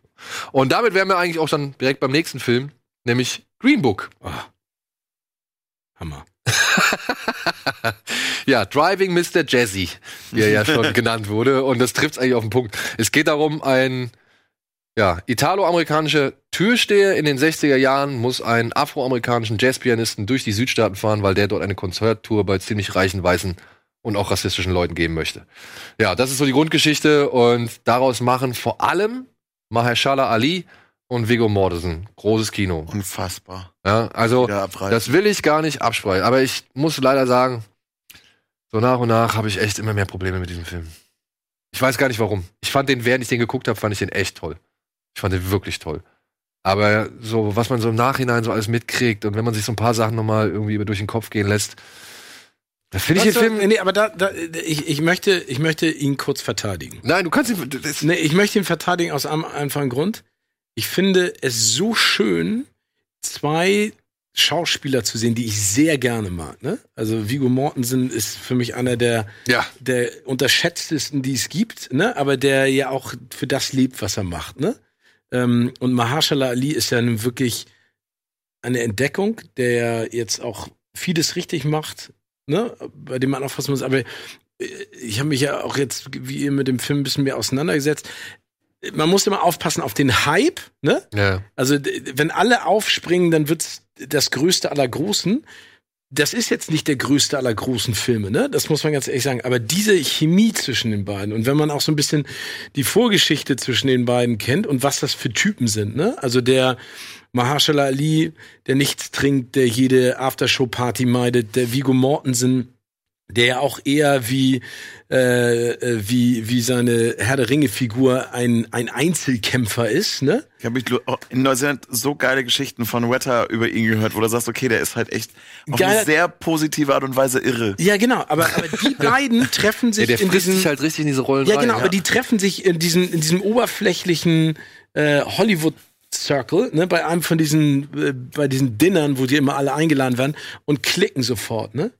Und das finde ich, du siehst es total, die haben so einen Spaß dran und die befruchten und befeuern sich gegenseitig. Und das ist für mich die Perle des Films. Nicht unbedingt die Geschichte, nicht unbedingt das, was Nee, da passiert, die, die, die Geschichte ist ja jetzt auch gar nicht das, was das, wo, weil man Ja, jetzt sagt, okay, ich hab's noch nie irgendwie gesehen, aber ich bin ähm, völlig deiner Meinung, dass man einfach merkt, dass bei diesen beiden, dass das wirklich teilweise pure Kinomagie ist und manchmal in so ganz klitze, klitze kleinen, feinen Nuancen. Und also da ging mir auch das zu sehen einfach das, das absolute Herz auf. Äh, also gerade wie die beiden zusammen agieren. Hey, Wahnsinn. während des Films. Kein Problem. Ich, ich, war hin und mich weg. erst gewundert, als ich nur gesehen habe, worum es geht und den Trailer und diese ganzen Oscar-Nominierungen, äh, nicht die ganzen Oscar-Nominierungen, sondern Nominierungen, die ganzen Preise. Ich dachte so, okay, das sieht auf den ersten Blick jetzt gar nicht so nach dem Schauspielkino aus. Und dann siehst du es und es ist halt wirklich eben äh, nicht auf die Fresse, sondern so. Das Ja. wollte ich noch gesagt haben. Also? Ja, ich fand halt an dem Film echt merkwürdig, dass er versucht ja wirklich teilweise richtig fair zu sein gegenüber allen. Ne? Also zum einen hat mich so ein bisschen, wo ich dachte, ja, okay, jetzt muss bestimmt gleich noch eine Polizeikontrolle kommen, so die einmal zeigt, wie rassistisch dieser Süden irgendwie dann tatsächlich ist, obwohl du halt vorher schon echt einige, ich sag jetzt mal in Anführungszeichen coole Weise irgendwie kennengelernt hast so und man merkt diesem Film so gewisse Stationen an, die irgendwie noch reinkommen mussten, weil er sonst nicht das sein kann oder nicht dafür stehen kann, dass er so ein Rassismusdrama ist. Mhm. Ja. Da waren so ein paar, fühlten sich ein paar Szenen und Momente oder Darstellungen einfach eher pflichtbewusst an. Das hat mich aber jetzt aber nicht so gestört, weil das war etwas, was ich erwartet habe und dementsprechend konnte ich damit leben. Was ich aber nicht erwartet habe, war, so sehr er sich bemüht, unter anderem unter Weißen wie auch Afroamerikanern ein Gleichgewicht zu halten, dass nicht jeder scheiße ist und nicht jeder irgendwie gut. Ähm, so komisch fand ich dann, wie er mit anderen Klischees umgegangen ist. Da waren gerade was die Italo-Amerikaner angeht, das war mir manchmal ein bisschen einfach zu sehr Film. Weißt du, was ich meine? Also, Vigo Mortensen, wirklich, soll von mir aus einen Oscar kriegen. Ja, er kann von mir aus einen Oscar für diese Rolle kriegen äh, oder was weiß ich oder aller möglichen Preise und was weiß ich. Aber so hier und da, oh, äh, oh, Dottore, was, äh, das war so ein bisschen zu Klischee, also zu viel Klischee irgendwie so, was man Aber eigentlich finde- ja bekämpfen finde- möchte mit diesem Film, ja, mit diesem Film so. Und das fand ich so ein bisschen merkwürdig. Manche Klischees waren halt einfach, die waren da. Und die wurden nicht nochmal relativiert, die wurden nicht nochmal erklärt, die wurden nicht nochmal auf die Spitze getrieben, da wurde sich nicht nochmal drüber lustig gemacht. Mhm. Und das fand ich so ein bisschen merkwürdig an dem Film. Das hat mich aber auch schon während des Films irritiert. Aber, und hier sage ich wiederum, alles, was du gesagt hast, stimme ich dir zu 100% zu. Diese beiden, die machen diesen Film einfach sehenswert und großartig. Und so einfach die Botschaft vielleicht auch ist, so super und liebenswert und vor allem halt einnehmend Mhm. wird es durch diese beiden transportiert. Und da sind wir jetzt wieder bei diesem plötzlich Familie-Ding. Da sage ich auch, vielleicht ist es, um möglichst viele Leute oder so viele Leute wie möglich zu erreichen, eben dann notwendig, so ein bisschen das Ganze runterzudampfen. Nie ist zu hart, nie ist zu tief, nie ist zu deep zu werden zu lassen, so. Sondern dass man halt an sich eine gewisse Leichtigkeit, einen gewissen Humor bewahrt, der halt die Leute dann auch bei Laune hält, so. Aber nichtsdestotrotz verstehe ich dann halt auch diese ganzen Kritiker, die jetzt irgendwie ankommen und sagen halt, ähm, ja, aber eigentlich ist das jetzt nicht so das Ja, aber Rassismusdrama, was wir gebraucht haben. Für mich, für mich geht er halt eher so Hand in Hand mit Filmen wie Hidden Figures oder The Help, die eben auch insgesamt als äh, Botschaft schon eher positiv sind, aber du Aber noch ein und bisschen vom- unbeholfen. Und auch vom, vom Gefühl her äh, was Positives äh, vermitteln. Und ähm, natürlich kann man, kann man darüber streiten, ist es jetzt eine schwierige Geschichte zu sagen, wir wollen eigentlich gerade was mit Rassismus machen, zeigen aber trotzdem ziemlich viele Blumen am Wegesrand, um es einfach mal irgendwie so auszudrücken. Auf der anderen Seite gibt es doch auch, wenn wir schon darüber reden, welche Filme gibt es denn? Es gibt für mich auch echt viele, die sehr dreckig sind. Dann ist es eben eine, eine, eine, eine ob es eine Genreverfilmung ist oder ob es einfach ein, ich meine, Moonlight war jetzt beispielsweise voll auf die Fresse, was auch Emotionen betrifft. Und die gibt es ja auch. Und ich glaube aber einfach auch gerade für das breite Publikum kannst du nicht von jedem erwarten, dass er sich den ultra krassen, harten äh, Film am Samstagabend anschaut, aber die Botschaft der eben trotzdem mit da bin ich, da bin ich, aber- muss. Kurz, da bin ich bei dir. Ähm, aber da hast du vielleicht, meiner Ansicht nach, das vielleicht falsche Beispiel genannt. Also zwischen Green Book und einem 12 Years a Slave, da steht für mich ein Moonlight. Weil Moonlight ist ein Film, den gucke ich mir noch mal an. Den gucke ich mir noch mal an. Den gucke ich mir noch mal an. Ja, weil ich halt zum einen finde, weil er geil gemacht ist und weil mich zum anderen die Themen irgendwie darin, die darin gestellt werden. Verstehe ver, ver, versteh deinen Vergleich. 12 Years, Absolut. 12 Years a Slave Stimme ich dir zu. finde ich auch einen guten Film, aber der, den guckst du doch nicht. Der, also, da, da sitzt du doch nicht und sagst direkt danach, oh geil, will ich noch mal sehen. Oder da sitzt du auch nicht zwei Wochen später sagen, oh, den könnte ich mir jetzt noch mal angucken. nee, ich, ich Und bei so einem Green Book, Entschuldigung, bei Ja. so einem Green Book, da sage ich sofort, ja klar, lass uns noch mal reingehen. Also direkt, wenn ich rausgekommen bin. Ich, ver- ich verstehe deinen, verstehe deinen Punkt. ja? Also womit ich ein Problem habe, was du es eben gerade auch nochmal angesprochen hast, mit äh, ganz vielen Filmkritikern, ne? Also, weil, weil ich finde, ihr habt beide recht, ne? Also man muss sich ja mal überlegen, die Filmwelt oder die Genres sind ja wie so ein Süßigkeitenladen. Ne? Du hast ein Riesenregal und auf der einen Seite gibt es Lakritz, äh, auf der anderen Seite gibt es türkisch Pfeffer und in der Mitte gibt's Kaugummis und Lollis und alles. Ne? Und ich glaube, dass Green Book gar nicht sagt, hör mal zu, wir sind, wir wollen der komplett perfekte gesellschaftskritische Film sein und wir wollen alle Ressentiments und alle rassistischen Anfälle und äh, alle, alle den Rassismus an sich anprangern, sondern wir erzählen eine wunderschöne Geschichte zwischen zwei eigentlich ungleichen Menschen, die zueinander finden, ne?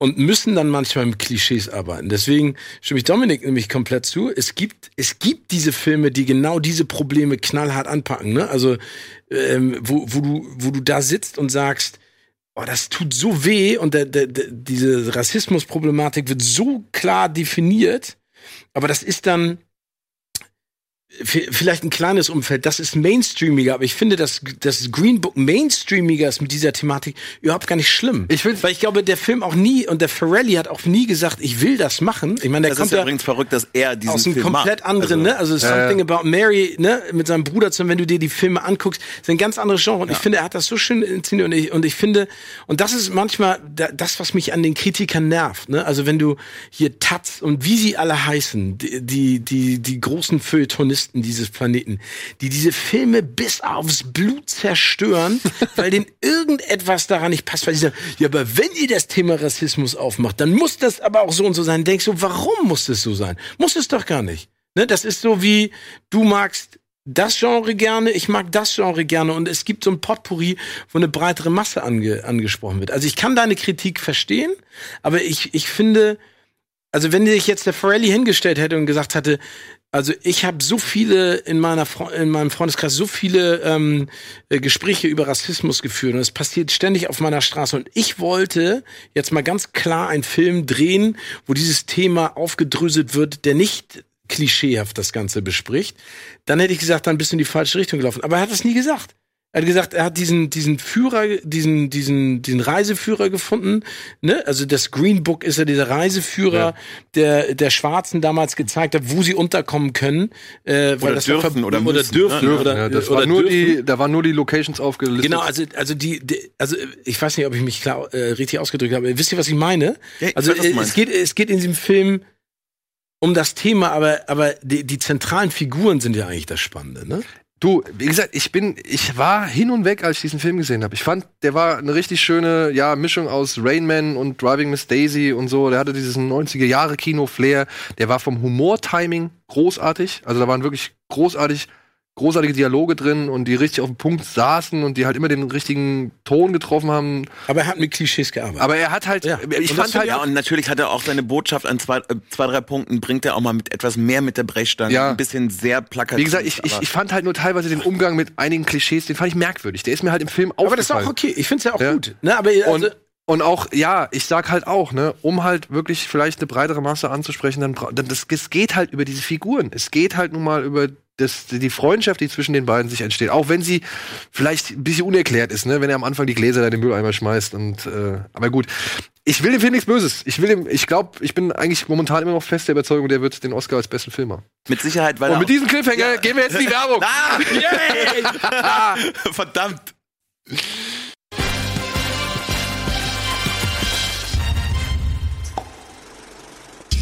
Ja, jetzt komm, komm, sag was. Nein, ich wollte sagen, ich, ich stimme dir zu und ich kann es eben auch verstehen. Willkommen zurück bei Kino Plus. Ja.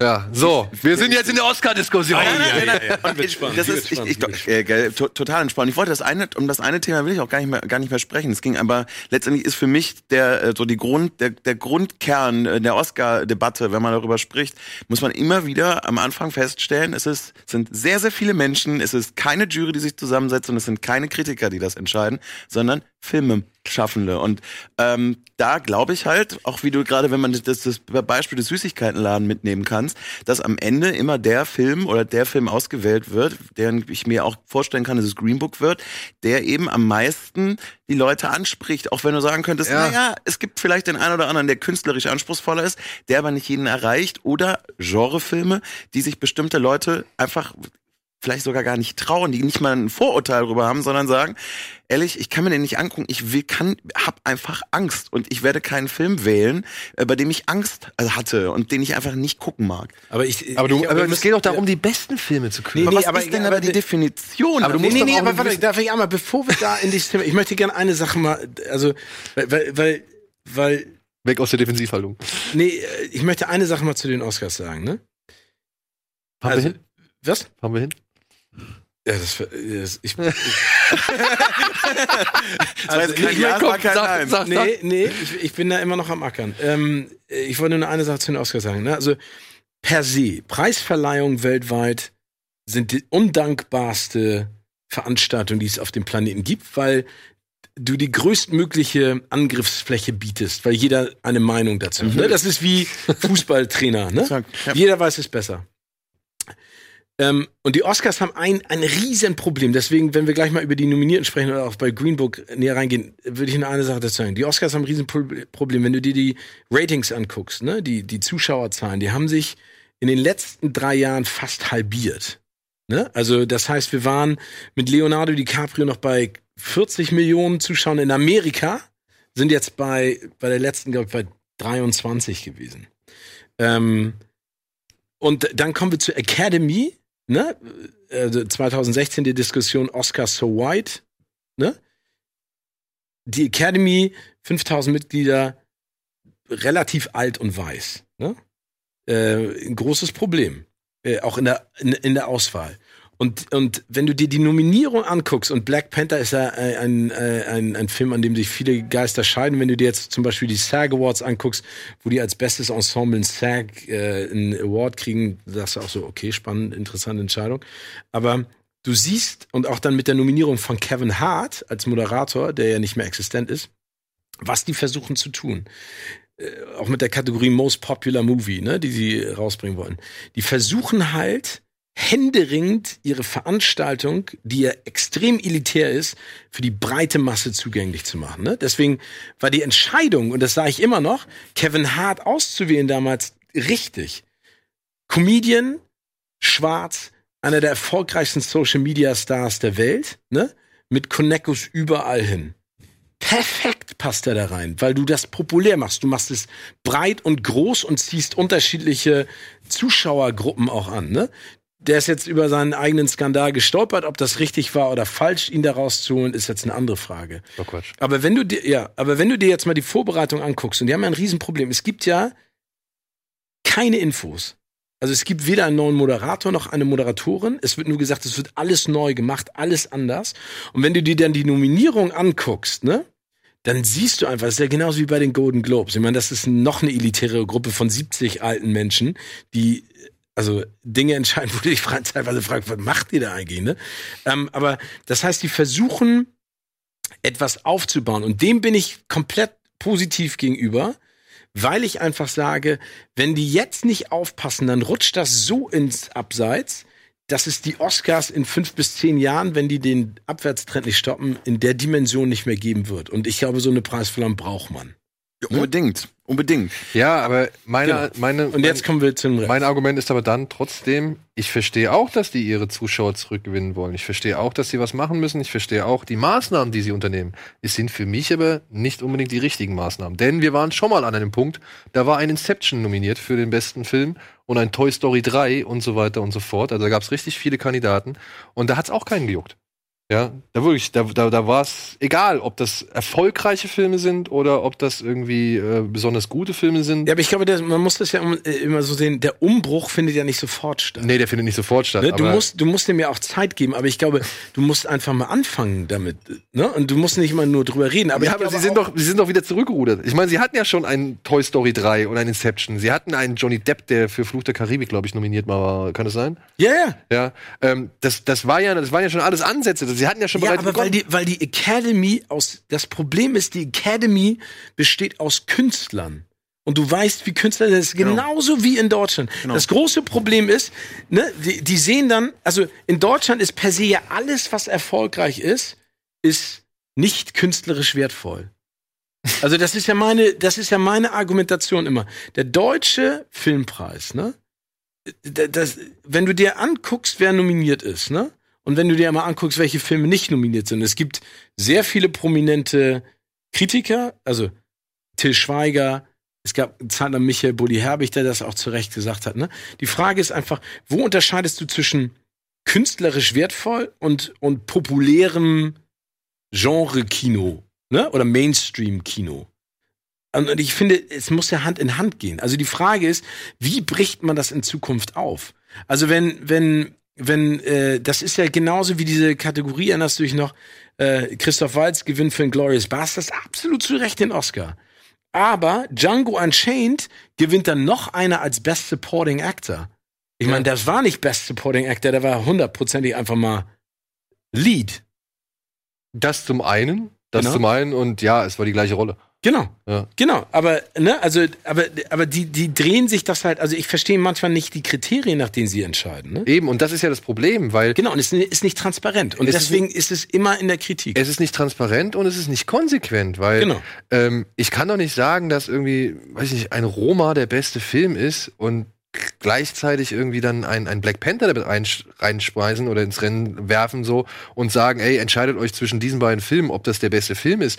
Nach welchen Kriterien soll ich das denn entscheiden? Black Panther ist ein Film, der ungeheuer wichtig ist und bedeutungsvoll ist für eine ganze Gesellschaftsschicht und für so viele Menschen und so weiter. Es ist jetzt der erste Comicfilm, der überhaupt mal in Frage gekommen ist für einen Oscar, beziehungsweise Naja, wenn man mal Dark Knight ausklammert, der ja auch einen Oscar bekommen hat, so gesehen. Ähm, und dann ja, habe ich sowas wie Vice und sowas wie The Favorite und sowas wie Black Landsman daneben, so, wo ich halt Ja, denke, vor allen Dingen Black Clansman, jetzt Ja. mal ganz im Ernst, ne?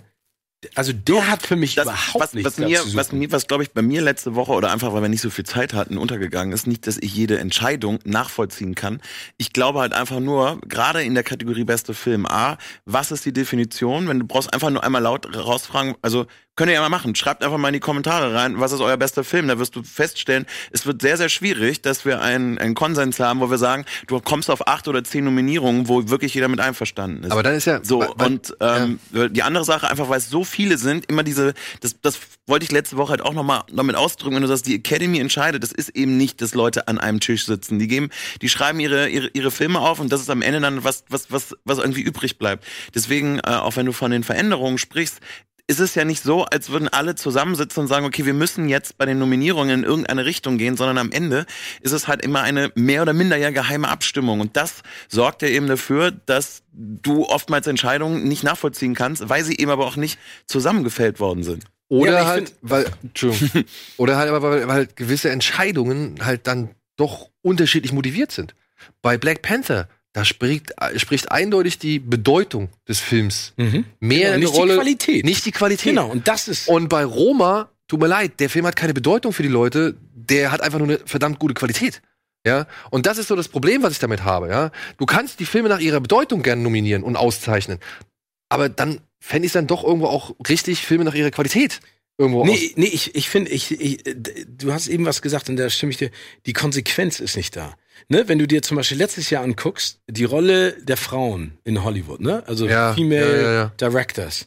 Lady Bird, wie haben sie sich alle darauf ge gestürzt, ne? Von einer Frau inszeniert, Frauen spielen mit, von einer Frau geschrieben, äh, Frau war eine Kam Kameramann, ne? Also äh, Kamerafrau. Und dann haben alle gesagt, das ist der Breakthrough. In diesem Jahr nix.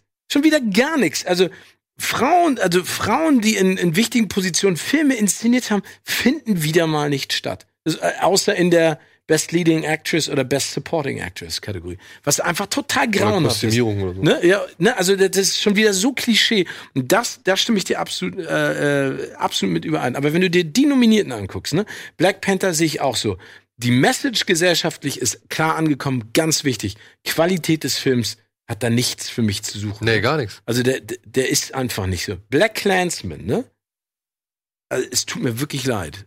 ne? Also Ich mochte, ich, ich fand, finde find den Film auch absolut überschätzt. So, völlig überschätzt. also, Bohemian Rhapsody, ne? Wundert mich tatsächlich am allermeisten, nach dem ganzen Backlash, den irgendwie ähm, hier, ähm, hier Singer irgendwie jetzt erlebt oder erleben musste, so, und wo auch halt viele Leute gesagt haben, da, ich weiß noch, als Elsie Fischer sich darüber gefreut hat bei den Golden Globes, dass irgendwie Rami Malek oder Bohemian Rhapsody gewonnen hat.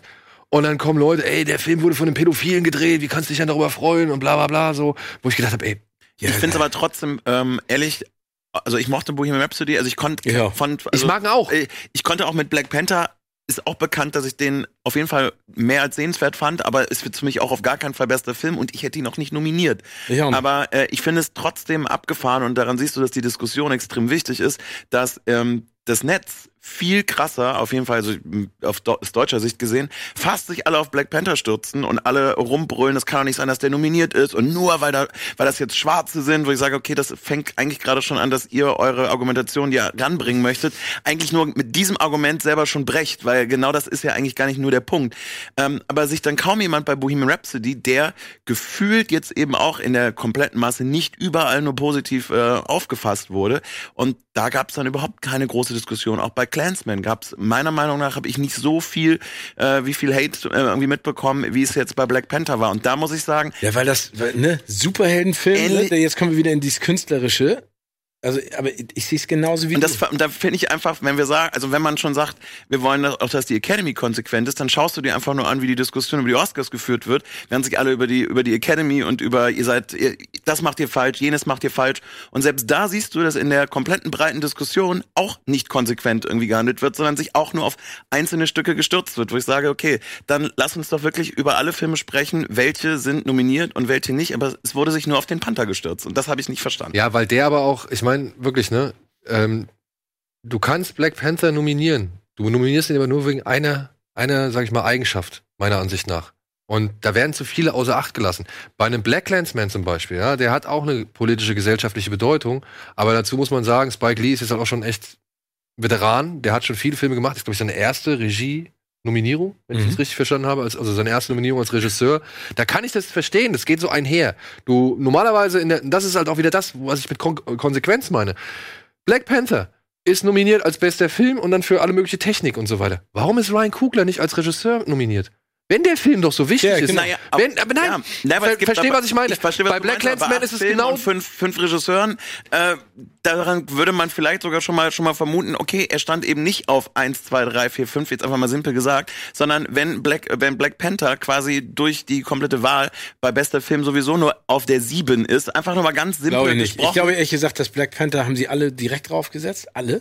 Glaube, weil sie glauben, dass sie es müssen. Und Ja. das ist das Problem. Genau, und das sehe ich auch Du, so. kann, also Ich bin nur absolut, gespannt, kann was du sein, eben gerade aber wir, angesprochen das, ich meine, das ist letztend, letztendlich ist es jetzt, äh, wir wissen es nicht. So, ja, du kannst aber viel weißt du, da gibt's ja diese, diese, diese ungeschriebenen Regeln, diese Gesetzmäßigkeiten, ne? Und die haben sich ja teilweise, also beziehungsweise, wie lange, das ist jetzt die 88. Wie, oder wie viele? Nee, 91. 91. 91. oscar 91. oder? Und ich glaube, Ich glaube, in diesen, letztes Jahr war 90. Ja, genau, zum- 91. in diesen 91 Jahren so oder 90 Jahren, ja, wie oft kam es vor, dass ein Film bester Film wurde, ohne dass der Regisseur gleichzeitig aus. Das kannst du, glaube ich, immer noch an einer Hand abzählen. Ja, absolut. Ja, und, und so Gesetzmäßigkeit. Und dann denke ich mir so, ja, also es fehlt so, das ist so, wir machen jetzt, versuchen jetzt möglichst alle möglichen Leute glücklich zu machen und irgendwie hat man aber nicht alle möglichen Leute bedacht. Weißt du, was ich meine? Aber trotzdem da die Frage, wenn man das Argument bezüglich Regie bringt, und jetzt haben wir noch mit äh, Pavel Pawlikowski sowieso einen, der auch gar nicht im Film letztendlich dabei ist. Das heißt, du hast hier vier Regisseure, ähm, die nominiert sind und hast aber acht Filme. Das heißt, da aber jetzt auch sich für mich, das ist für mich eigentlich nur der Punkt, da jetzt wieder nur Black Panther rauszuwählen und sagen, warum ist Nein. da nicht der Regisseur nominiert, während du auf jeden Fall in der Kategorie, dadurch, dass du sie breiter hast, immer mittlerweile Filme hast, die nicht in beiden Kategorien nominiert sind. Und das, das finde da, da verstehe ich halt einfach die Debatte, Debatte nicht. Und auch wenn du Nee. dir die Reviews anschaust, bin sofort fertig.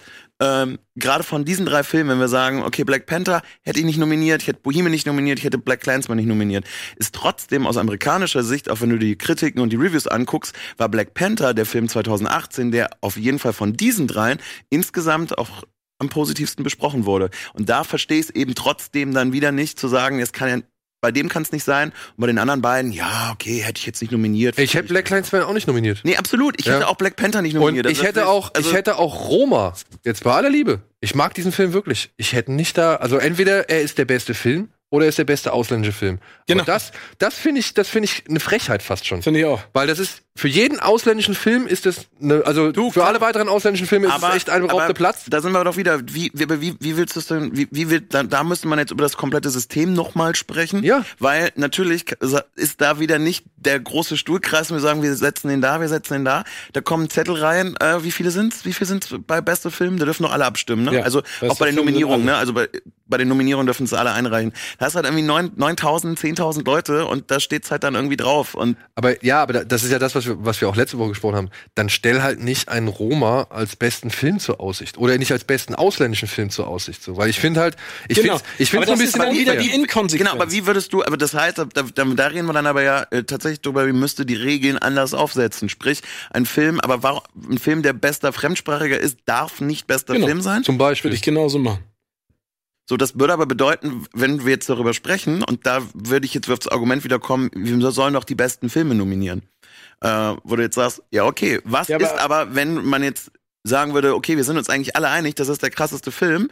Äh, also wie willst du das vorab auswählen, dass du sagst, okay, dann darf der aber nicht. Aber per Definition ist ja der beste fremdsprachige Film ein Film, der nicht in Amerika produziert. und überwiegend nicht Englisch gesprochen ist. Genau. Das ist ja das, was zum Beispiel Victoria das Kreuz gebrochen hat, weil der ja zu was 51 Prozent auf Englisch war, Ja. durfte er ja nicht bei den ausländischen Filmen mit dabei sein. So, also und Ja, dann deswegen, ich will nur wissen, wie würdet, ihr, wie würdet ihr die Regel setzen Nee, ich wollen, glaube- dass das nicht mehr ich passieren glaube, ich glaube kann? genau das, was ich glaube genau das, was äh, Schröck erzählt hat. Ne? Ich glaube, was wichtig ist, ist du, du musst eine transparente, das ist jetzt ein absurdes Wortspiel, Ja. eine transparente Konsequenz ansetzen. Ne? Wenn du für jeden Außenstehenden sagst, hört mal zu, der beste fremdsprachige Film ist per Definition genau das hier. Mhm. Ne? Und dann sagst du, jeder, der in diese Kategorie reinfällt, der kann nicht in einer Best Picture Kategorie auftauchen. Und wenn da ein Film so gut drin ist, dass ihr sagt, der ist so gut, dann, Dann- nehmt ihr den da raus und dann packt ihr ihn da rein, weil ihr sagt, das ist ein Film, der gegen alle Okay, anderen das würde aber kann. bedeuten, eben nicht in der, also aus eurer Sicht nicht aus der, in, in der Vorauswahl motiviert, sondern wenn man feststellt, wir haben jetzt Roma in der Kategorie bester Film, ähm, ist er unter den Nominierten, deswegen kann er deswegen, also müsste er quasi rückwärts äh, entschieden werden. Von mir aus. Ne, weil du kannst ja nicht, du, du sprichst, das ist ja, was ich meine, du sprichst ja nicht mit 9000 Leuten von wegen, äh, ja, Ja, ja. können wir den jetzt nominieren, können wir nicht. Das würde aber bedeuten, aus, aus der Definition äh, wäre es dann ja eigentlich so rum, wenn er in der Kategorie bester Film ist, kann er deswegen nicht beim Fremdsprachen sein, weil man vielleicht beim Fremdsprachen eben ohnehin diese Filme auch nochmal eine andere Plattform geben möchte, was halt Genau, so verloren wird, weil er ja eine. Chancen verteilen. Ne? Also Fair enough. wenn, wenn du dir mal überlegst, wie wichtig eine Auszeichnung ist. Ne? Jeden Schauspieler, jede Schauspielerin, die du sprichst, jeden Regisseur, jede äh, Kostümbildnerin, jede Make-up-Artist, wenn die dir erzählen, das, das ist ja immer noch so. Wir sind ja eine erfolgsorientierte Gesellschaft. Ne? Ob das jetzt hier oder in Amerika ist. Das heißt, ein Preis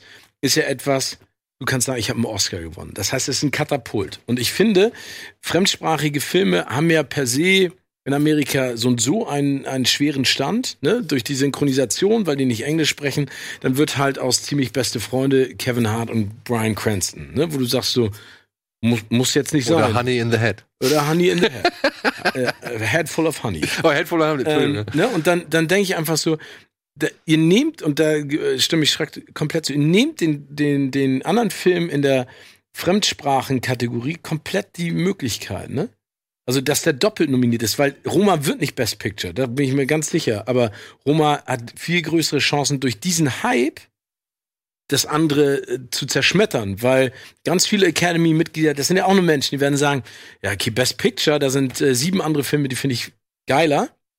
Beziehungsweise da sind sieben englische Filme. Sieben englische, genau, aber, aber Roma hätte es ja trotzdem verdient, einen Oscar zu kriegen, dass da viele hingehen. Ich meine, die Kategorie ist und so mit Shoplifters, ne, und Ey, die ist stark besetzt. unfassbar Ja, stark besetzt. Und du ne? hättest die noch stärker besetzen können. Und das Genau. ist so ein bisschen, wo ich sage, ey, ist ein bisschen schade so, ja. Ich meine, Aber auf der anderen Seite, wenn du dir jetzt mal alle acht Best Picture Nominees anguckst, ne, ist da ja von Mainstream auf der einen Seite bis hin zu künstlerisch auf der anderen Seite alles vertreten mit ganz viel in der Mitte. Was ich schon wieder gut finde. Ich ne? nämlich, äh, ich tatsächlich Also von der auch, du Verteilung, wenn einfach- ich mir das jetzt weil du insgesamt angucke. Band, du, also ob man die Filme jetzt mag oder nicht, weil da sind wir wieder, das ist letztendlich ja dann auch irgendwie subjektiv, aber du bietest auf jeden Fall, finde ich, dieses Jahr eine Bandbreite äh, Kinovielfalt 2018 durchaus ab. Ob man da jetzt jeden Film mag oder nicht, aber wie du sagst, du hast was Musik, du hast was echt ein super Arty Drama, Mhm. du hast Politik, du hast äh, viel gut, du hast Schwarz-Weiß, also da ist schon viel dabei. ey, bin ich vollkommen bei euch. Ich freue mich darüber, dass da eine gewisse, sag ich mal, Abwechslung drin vorhanden ist. Jetzt muss ich aber immer noch sagen, die gewisse Abwechslung ist nur aufgrund bestimmter Parameter vorhanden, ja, und bestimmter irgendwie Denkansätze oder weil sie halt sich verpflichtet fühlen, gewisse Sachen. Wenn wir im nächsten oder im übernächsten Jahr ebenfalls so eine Liste haben und da steht dann halt ein Avengers Endgame dabei oder ein, weiß ich nicht, was wäre wär der nächste große, irgendwas, was gibt's? Keine Ahnung. Hobbs and Shaw. Hobbs and Shaw. ja, aber zum Beispiel. Ja, Moment, vor allen Dingen, wir haben ihn noch nicht gesehen. Wir können ja nicht über einen Film, aber wer weiß, vielleicht ist das nachher Aber der weißt du, Kracher. ich Also, möchte halt, ich möchte halt dann beim nächsten, in den nächsten Jahren möchte ich halt auch ein Kaliber eines Black Panther, nur halt eben ohne politische Botschaft, ohne irgendwie bedeutungsvolle Aussage oder sonst irgendwas oder bedeutungsvolle Besetzung, ähm, möchte ich dann da drin haben. Also dann sollen sie die Filme genau fair auch, behalten. das, auch das ist total legitim. Wäre für mich aber jetzt trotzdem nicht der Ansatz zu sagen, wir wissen ja nicht, was die in, in den nächsten Jahren machen, deswegen kann, man- kann ich es heute kritisieren. Also das wäre für mich jetzt halt auch. Nein, das, das, ne, Nee, aber ich sag ja nur. Ich, ich glaube, es geht wirklich. Ich weiß- geht, ich weiß total, was nee, du meinst. Ich glaube, es geht darum, wirklich ähm, mal alles auf Null zu stellen, Ja. ne, was die Oscars angeht, und zu sagen, was müssen wir in Zukunft tun? Wie müssen wir sein, um einfach breite Masse anzusprechen, aber auch immer noch in der Bewertung, ne, wer kriegt eine Stadt, es wird ja immer noch eine Leistung ausgezeichnet, darum geht's ja mit. Ja. Ne? Ähm, wie bleiben wir noch ernsthaft dabei und so transparent und nachvollziehbar, dass die Leute auch sagen, okay, das kann ich verstehen, das finde ich gut, ne?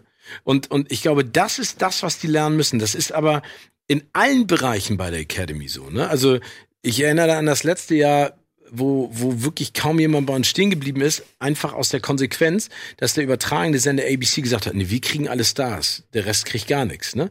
Wo du dann sagst so, aber ganz kurz mal, ihr seid jetzt die Amis, ne? Aber der weltweite Markt ist einfach mal mittlerweile stärker als der amerikanische Markt. Nummer eins. Und Nummer zwei sind alles Lizenzennehmer, die ein Heidengeld dafür bezahlen, um hier zu stehen. Und dann sagt ihr, nee, das geht nicht.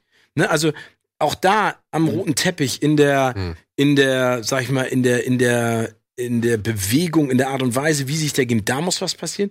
In der Moderation, glaube ich, wird dies Jahr was passieren. Ich glaube, dass wir da ähm, viele A-Lister haben. Es gibt ja sogar die, das Verbot der Academy gegenüber den A-Lister Superstars bei den SAG Awards aufzutreten. Ne? Das, äh, die haben ja äh, äh, Briefe geschrieben an die A-List Superstars, haben gesagt, wenn ihr äh, bei den SAG Awards auftretet, äh, in irgendeiner tragenden Rolle, dann werdet ihr ausgeladen von den Oscars. Also das, ist auch, das ist auch, schon richtig.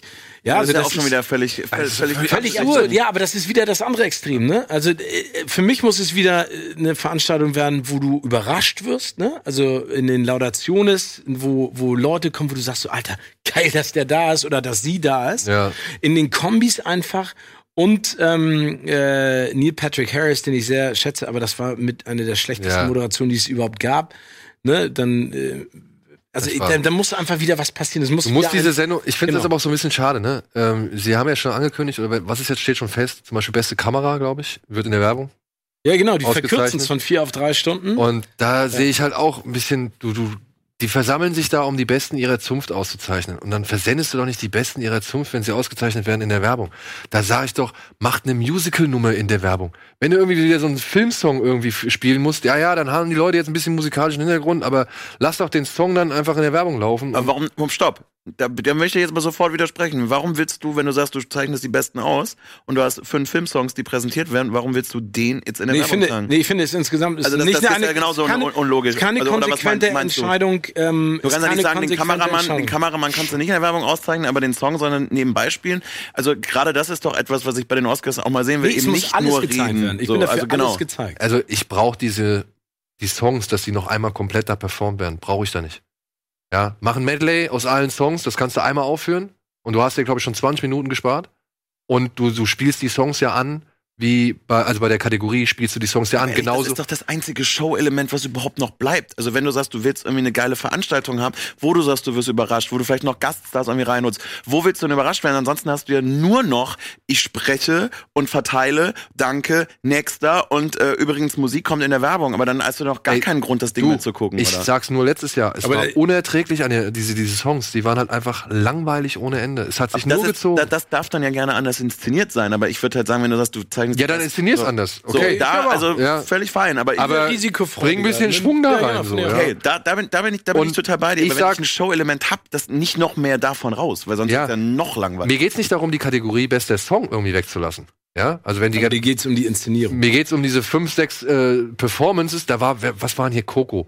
Da hat doch hier der Dings, dieser äh, Garcia Bernal hat da irgendwie Ey, gesungen. ich bin bei, ich, das, Und ich fand war- es, natürlich war es nicht gut. ja. So, aber für mich wäre jetzt also eher das Argument zu bringen, okay, bring da halt dann irgendwie Pfeffer rein oder Ja, lass weiß. dir was Ich weiß einfallen, genau, aber was wenn Ja. die Show, wenn du Show-Elemente, so viele gibt's da ja eh nicht. Und das meine ich. Aber bevor du halt sagst, ich werde einen der Preisträger heute Abend in die Werbung verpflanzen. Ja.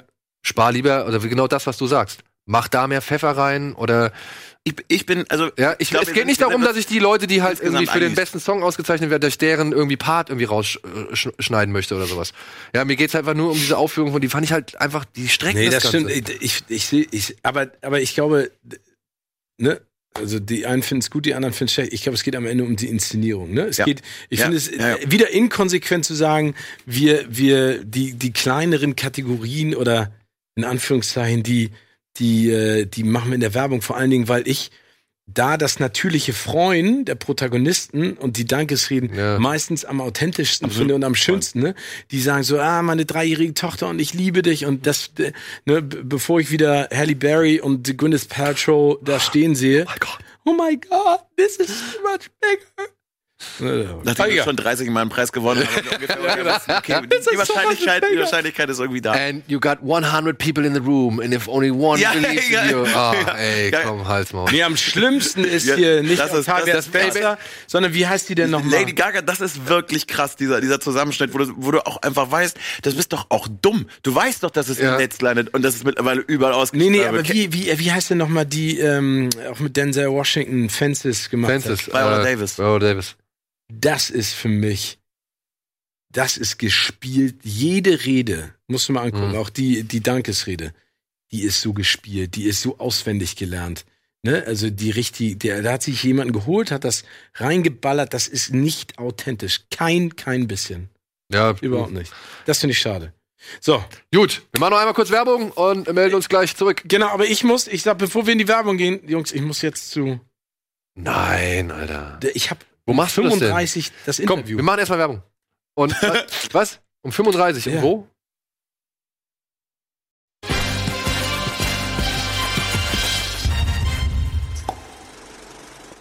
So, willkommen zurück. Herzlich willkommen äh, und tschüss, Steven. ja, tschüss. Ja, Es tut mir leid. es wir haben es in der. Werbung besprochen. Herr Hey. Äh, Steven, Steven muss jetzt mit James Cameron sprechen, ja? Und es tut uns sehr leid, wenn einmal der Wurm Ja. drin ist, dann ist er halt drin. Oh, ja, aber ich, also ich hoffe, dass ihr mir das verzeiht. Dafür liest du jetzt noch ein Gedicht vor. Ja, gerne. 1993 war das Jahr. Als kleiner Junge saß ich da mit einem Kumpel allein im Kino. Da sah ich ihn, einen echten Dino.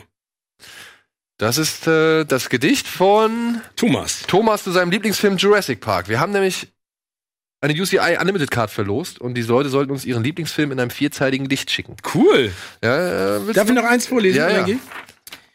Roses are red, violets are blue. You broke my heart, Fredo, Fredo. I know it was you. I know it was you. Ramis Corleone. Hammer, oder? Ja. Noch eins?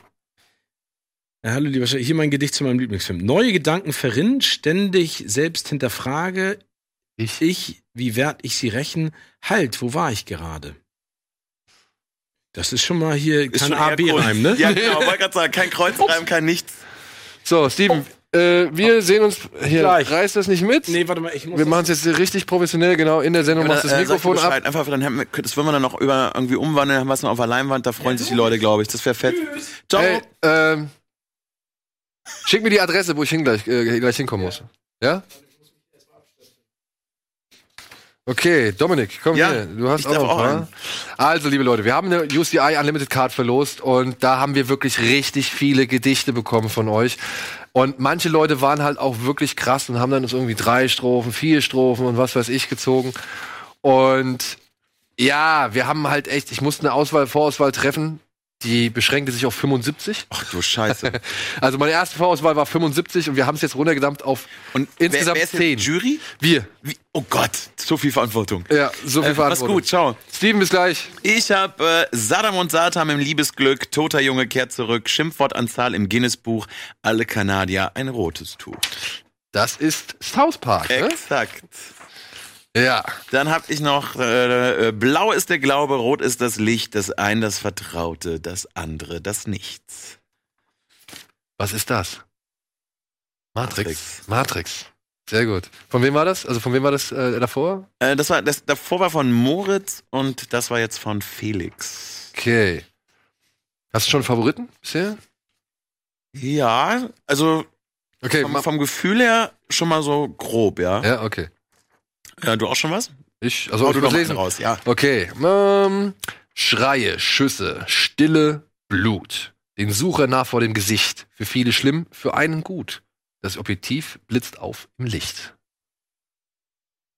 Nightcrawler. Ah, ja, klar, sehr.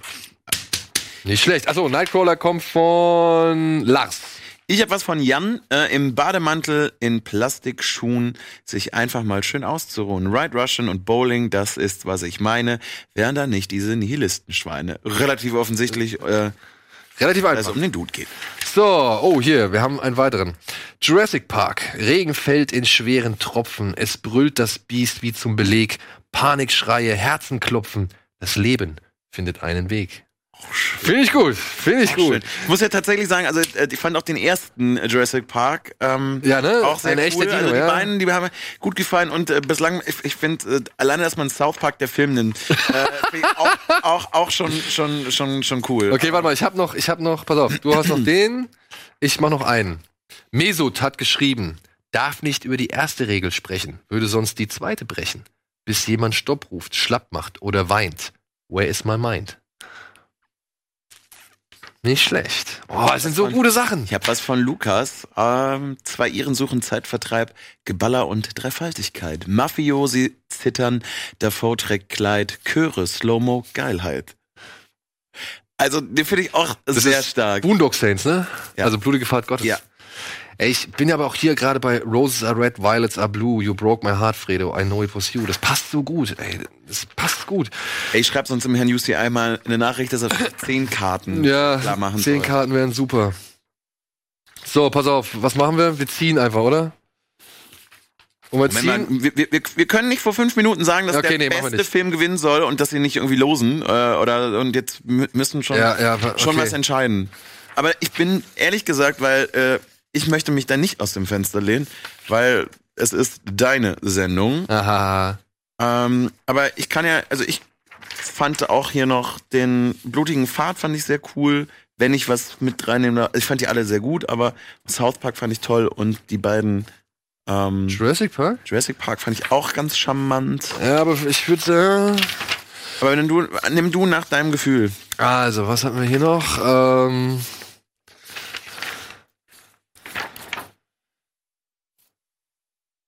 Ja, blau ist der, das war auch gut, ey. Blau ist der Glaube, rot ist das Licht, das eine das Vertrauen, das andere das Nichts. Also ich muss sagen, ich finde die beiden Jurassic Park Dinger auch ziemlich geil. Ich kann mich auch anfreunden. Also ich bin zum, ich bin halt bei Team Pate, also beziehungsweise Ja, nimm. Es ist noch was anderes, wenn du noch mal eine Auswahl machst und sagst, die sind alle drei gut und los dann. Aber ich würde nicht ja, ja, ja, ja. losen. Ja, nee, machen wir das so. Die drei, Ja, das ist doch gut. Aber die drei den- und, und, und du bist noch South Park dazu? ah, komm, ja. Wenn ich darf. Es wäre jetzt halt, ja. Sadam und Satan im Liebesglück. Toter Junge kehrt zurück. Schimpfwortanzahl im Guinness-Buch. Alle Kanadier ein rotes Tuch. Also ich meine, es ist natürlich auch alles so umfassend mit eingebracht. Fair, Ja? eben. Also das, das, Ey, und liebe Leute, bitte nicht falsch verstehen. Ihr habt wirklich alle tolle Gedichte geschrieben. Ja, ihr habt, ihr habt euch teilweise richtig viel Mühe gegeben. Aber die Aufgabe war halt schon auch ein Vierzeiler. Und da wollte ich auch echt die Leute respektieren, die sich die Mühe gemacht haben und sich da halt Überlegungen reingemacht haben. Ich habe hier gleich noch ein einiges, einzelnes Gedicht, das will ich gleich nochmal vorlesen, weil das fand ich nämlich sehr stark. aber, erstmal eine geile Idee und auch Hammer, dass dann so viele Leute äh, Ey, richtig hinsetzen und was. Vielleicht, ich versuche mal mit Mara zu sprechen.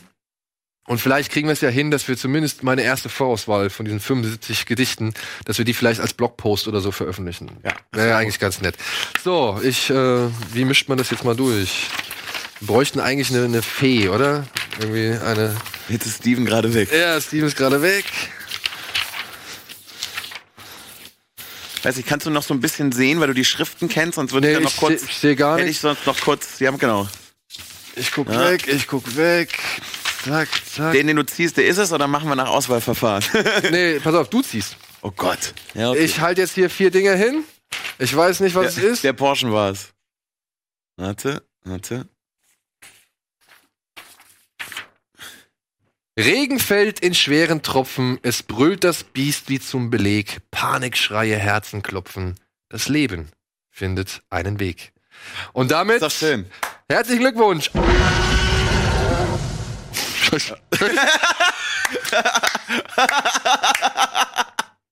Scheiße. ja. Hauke, es tut mir leid. Hauke, es tut mir leid.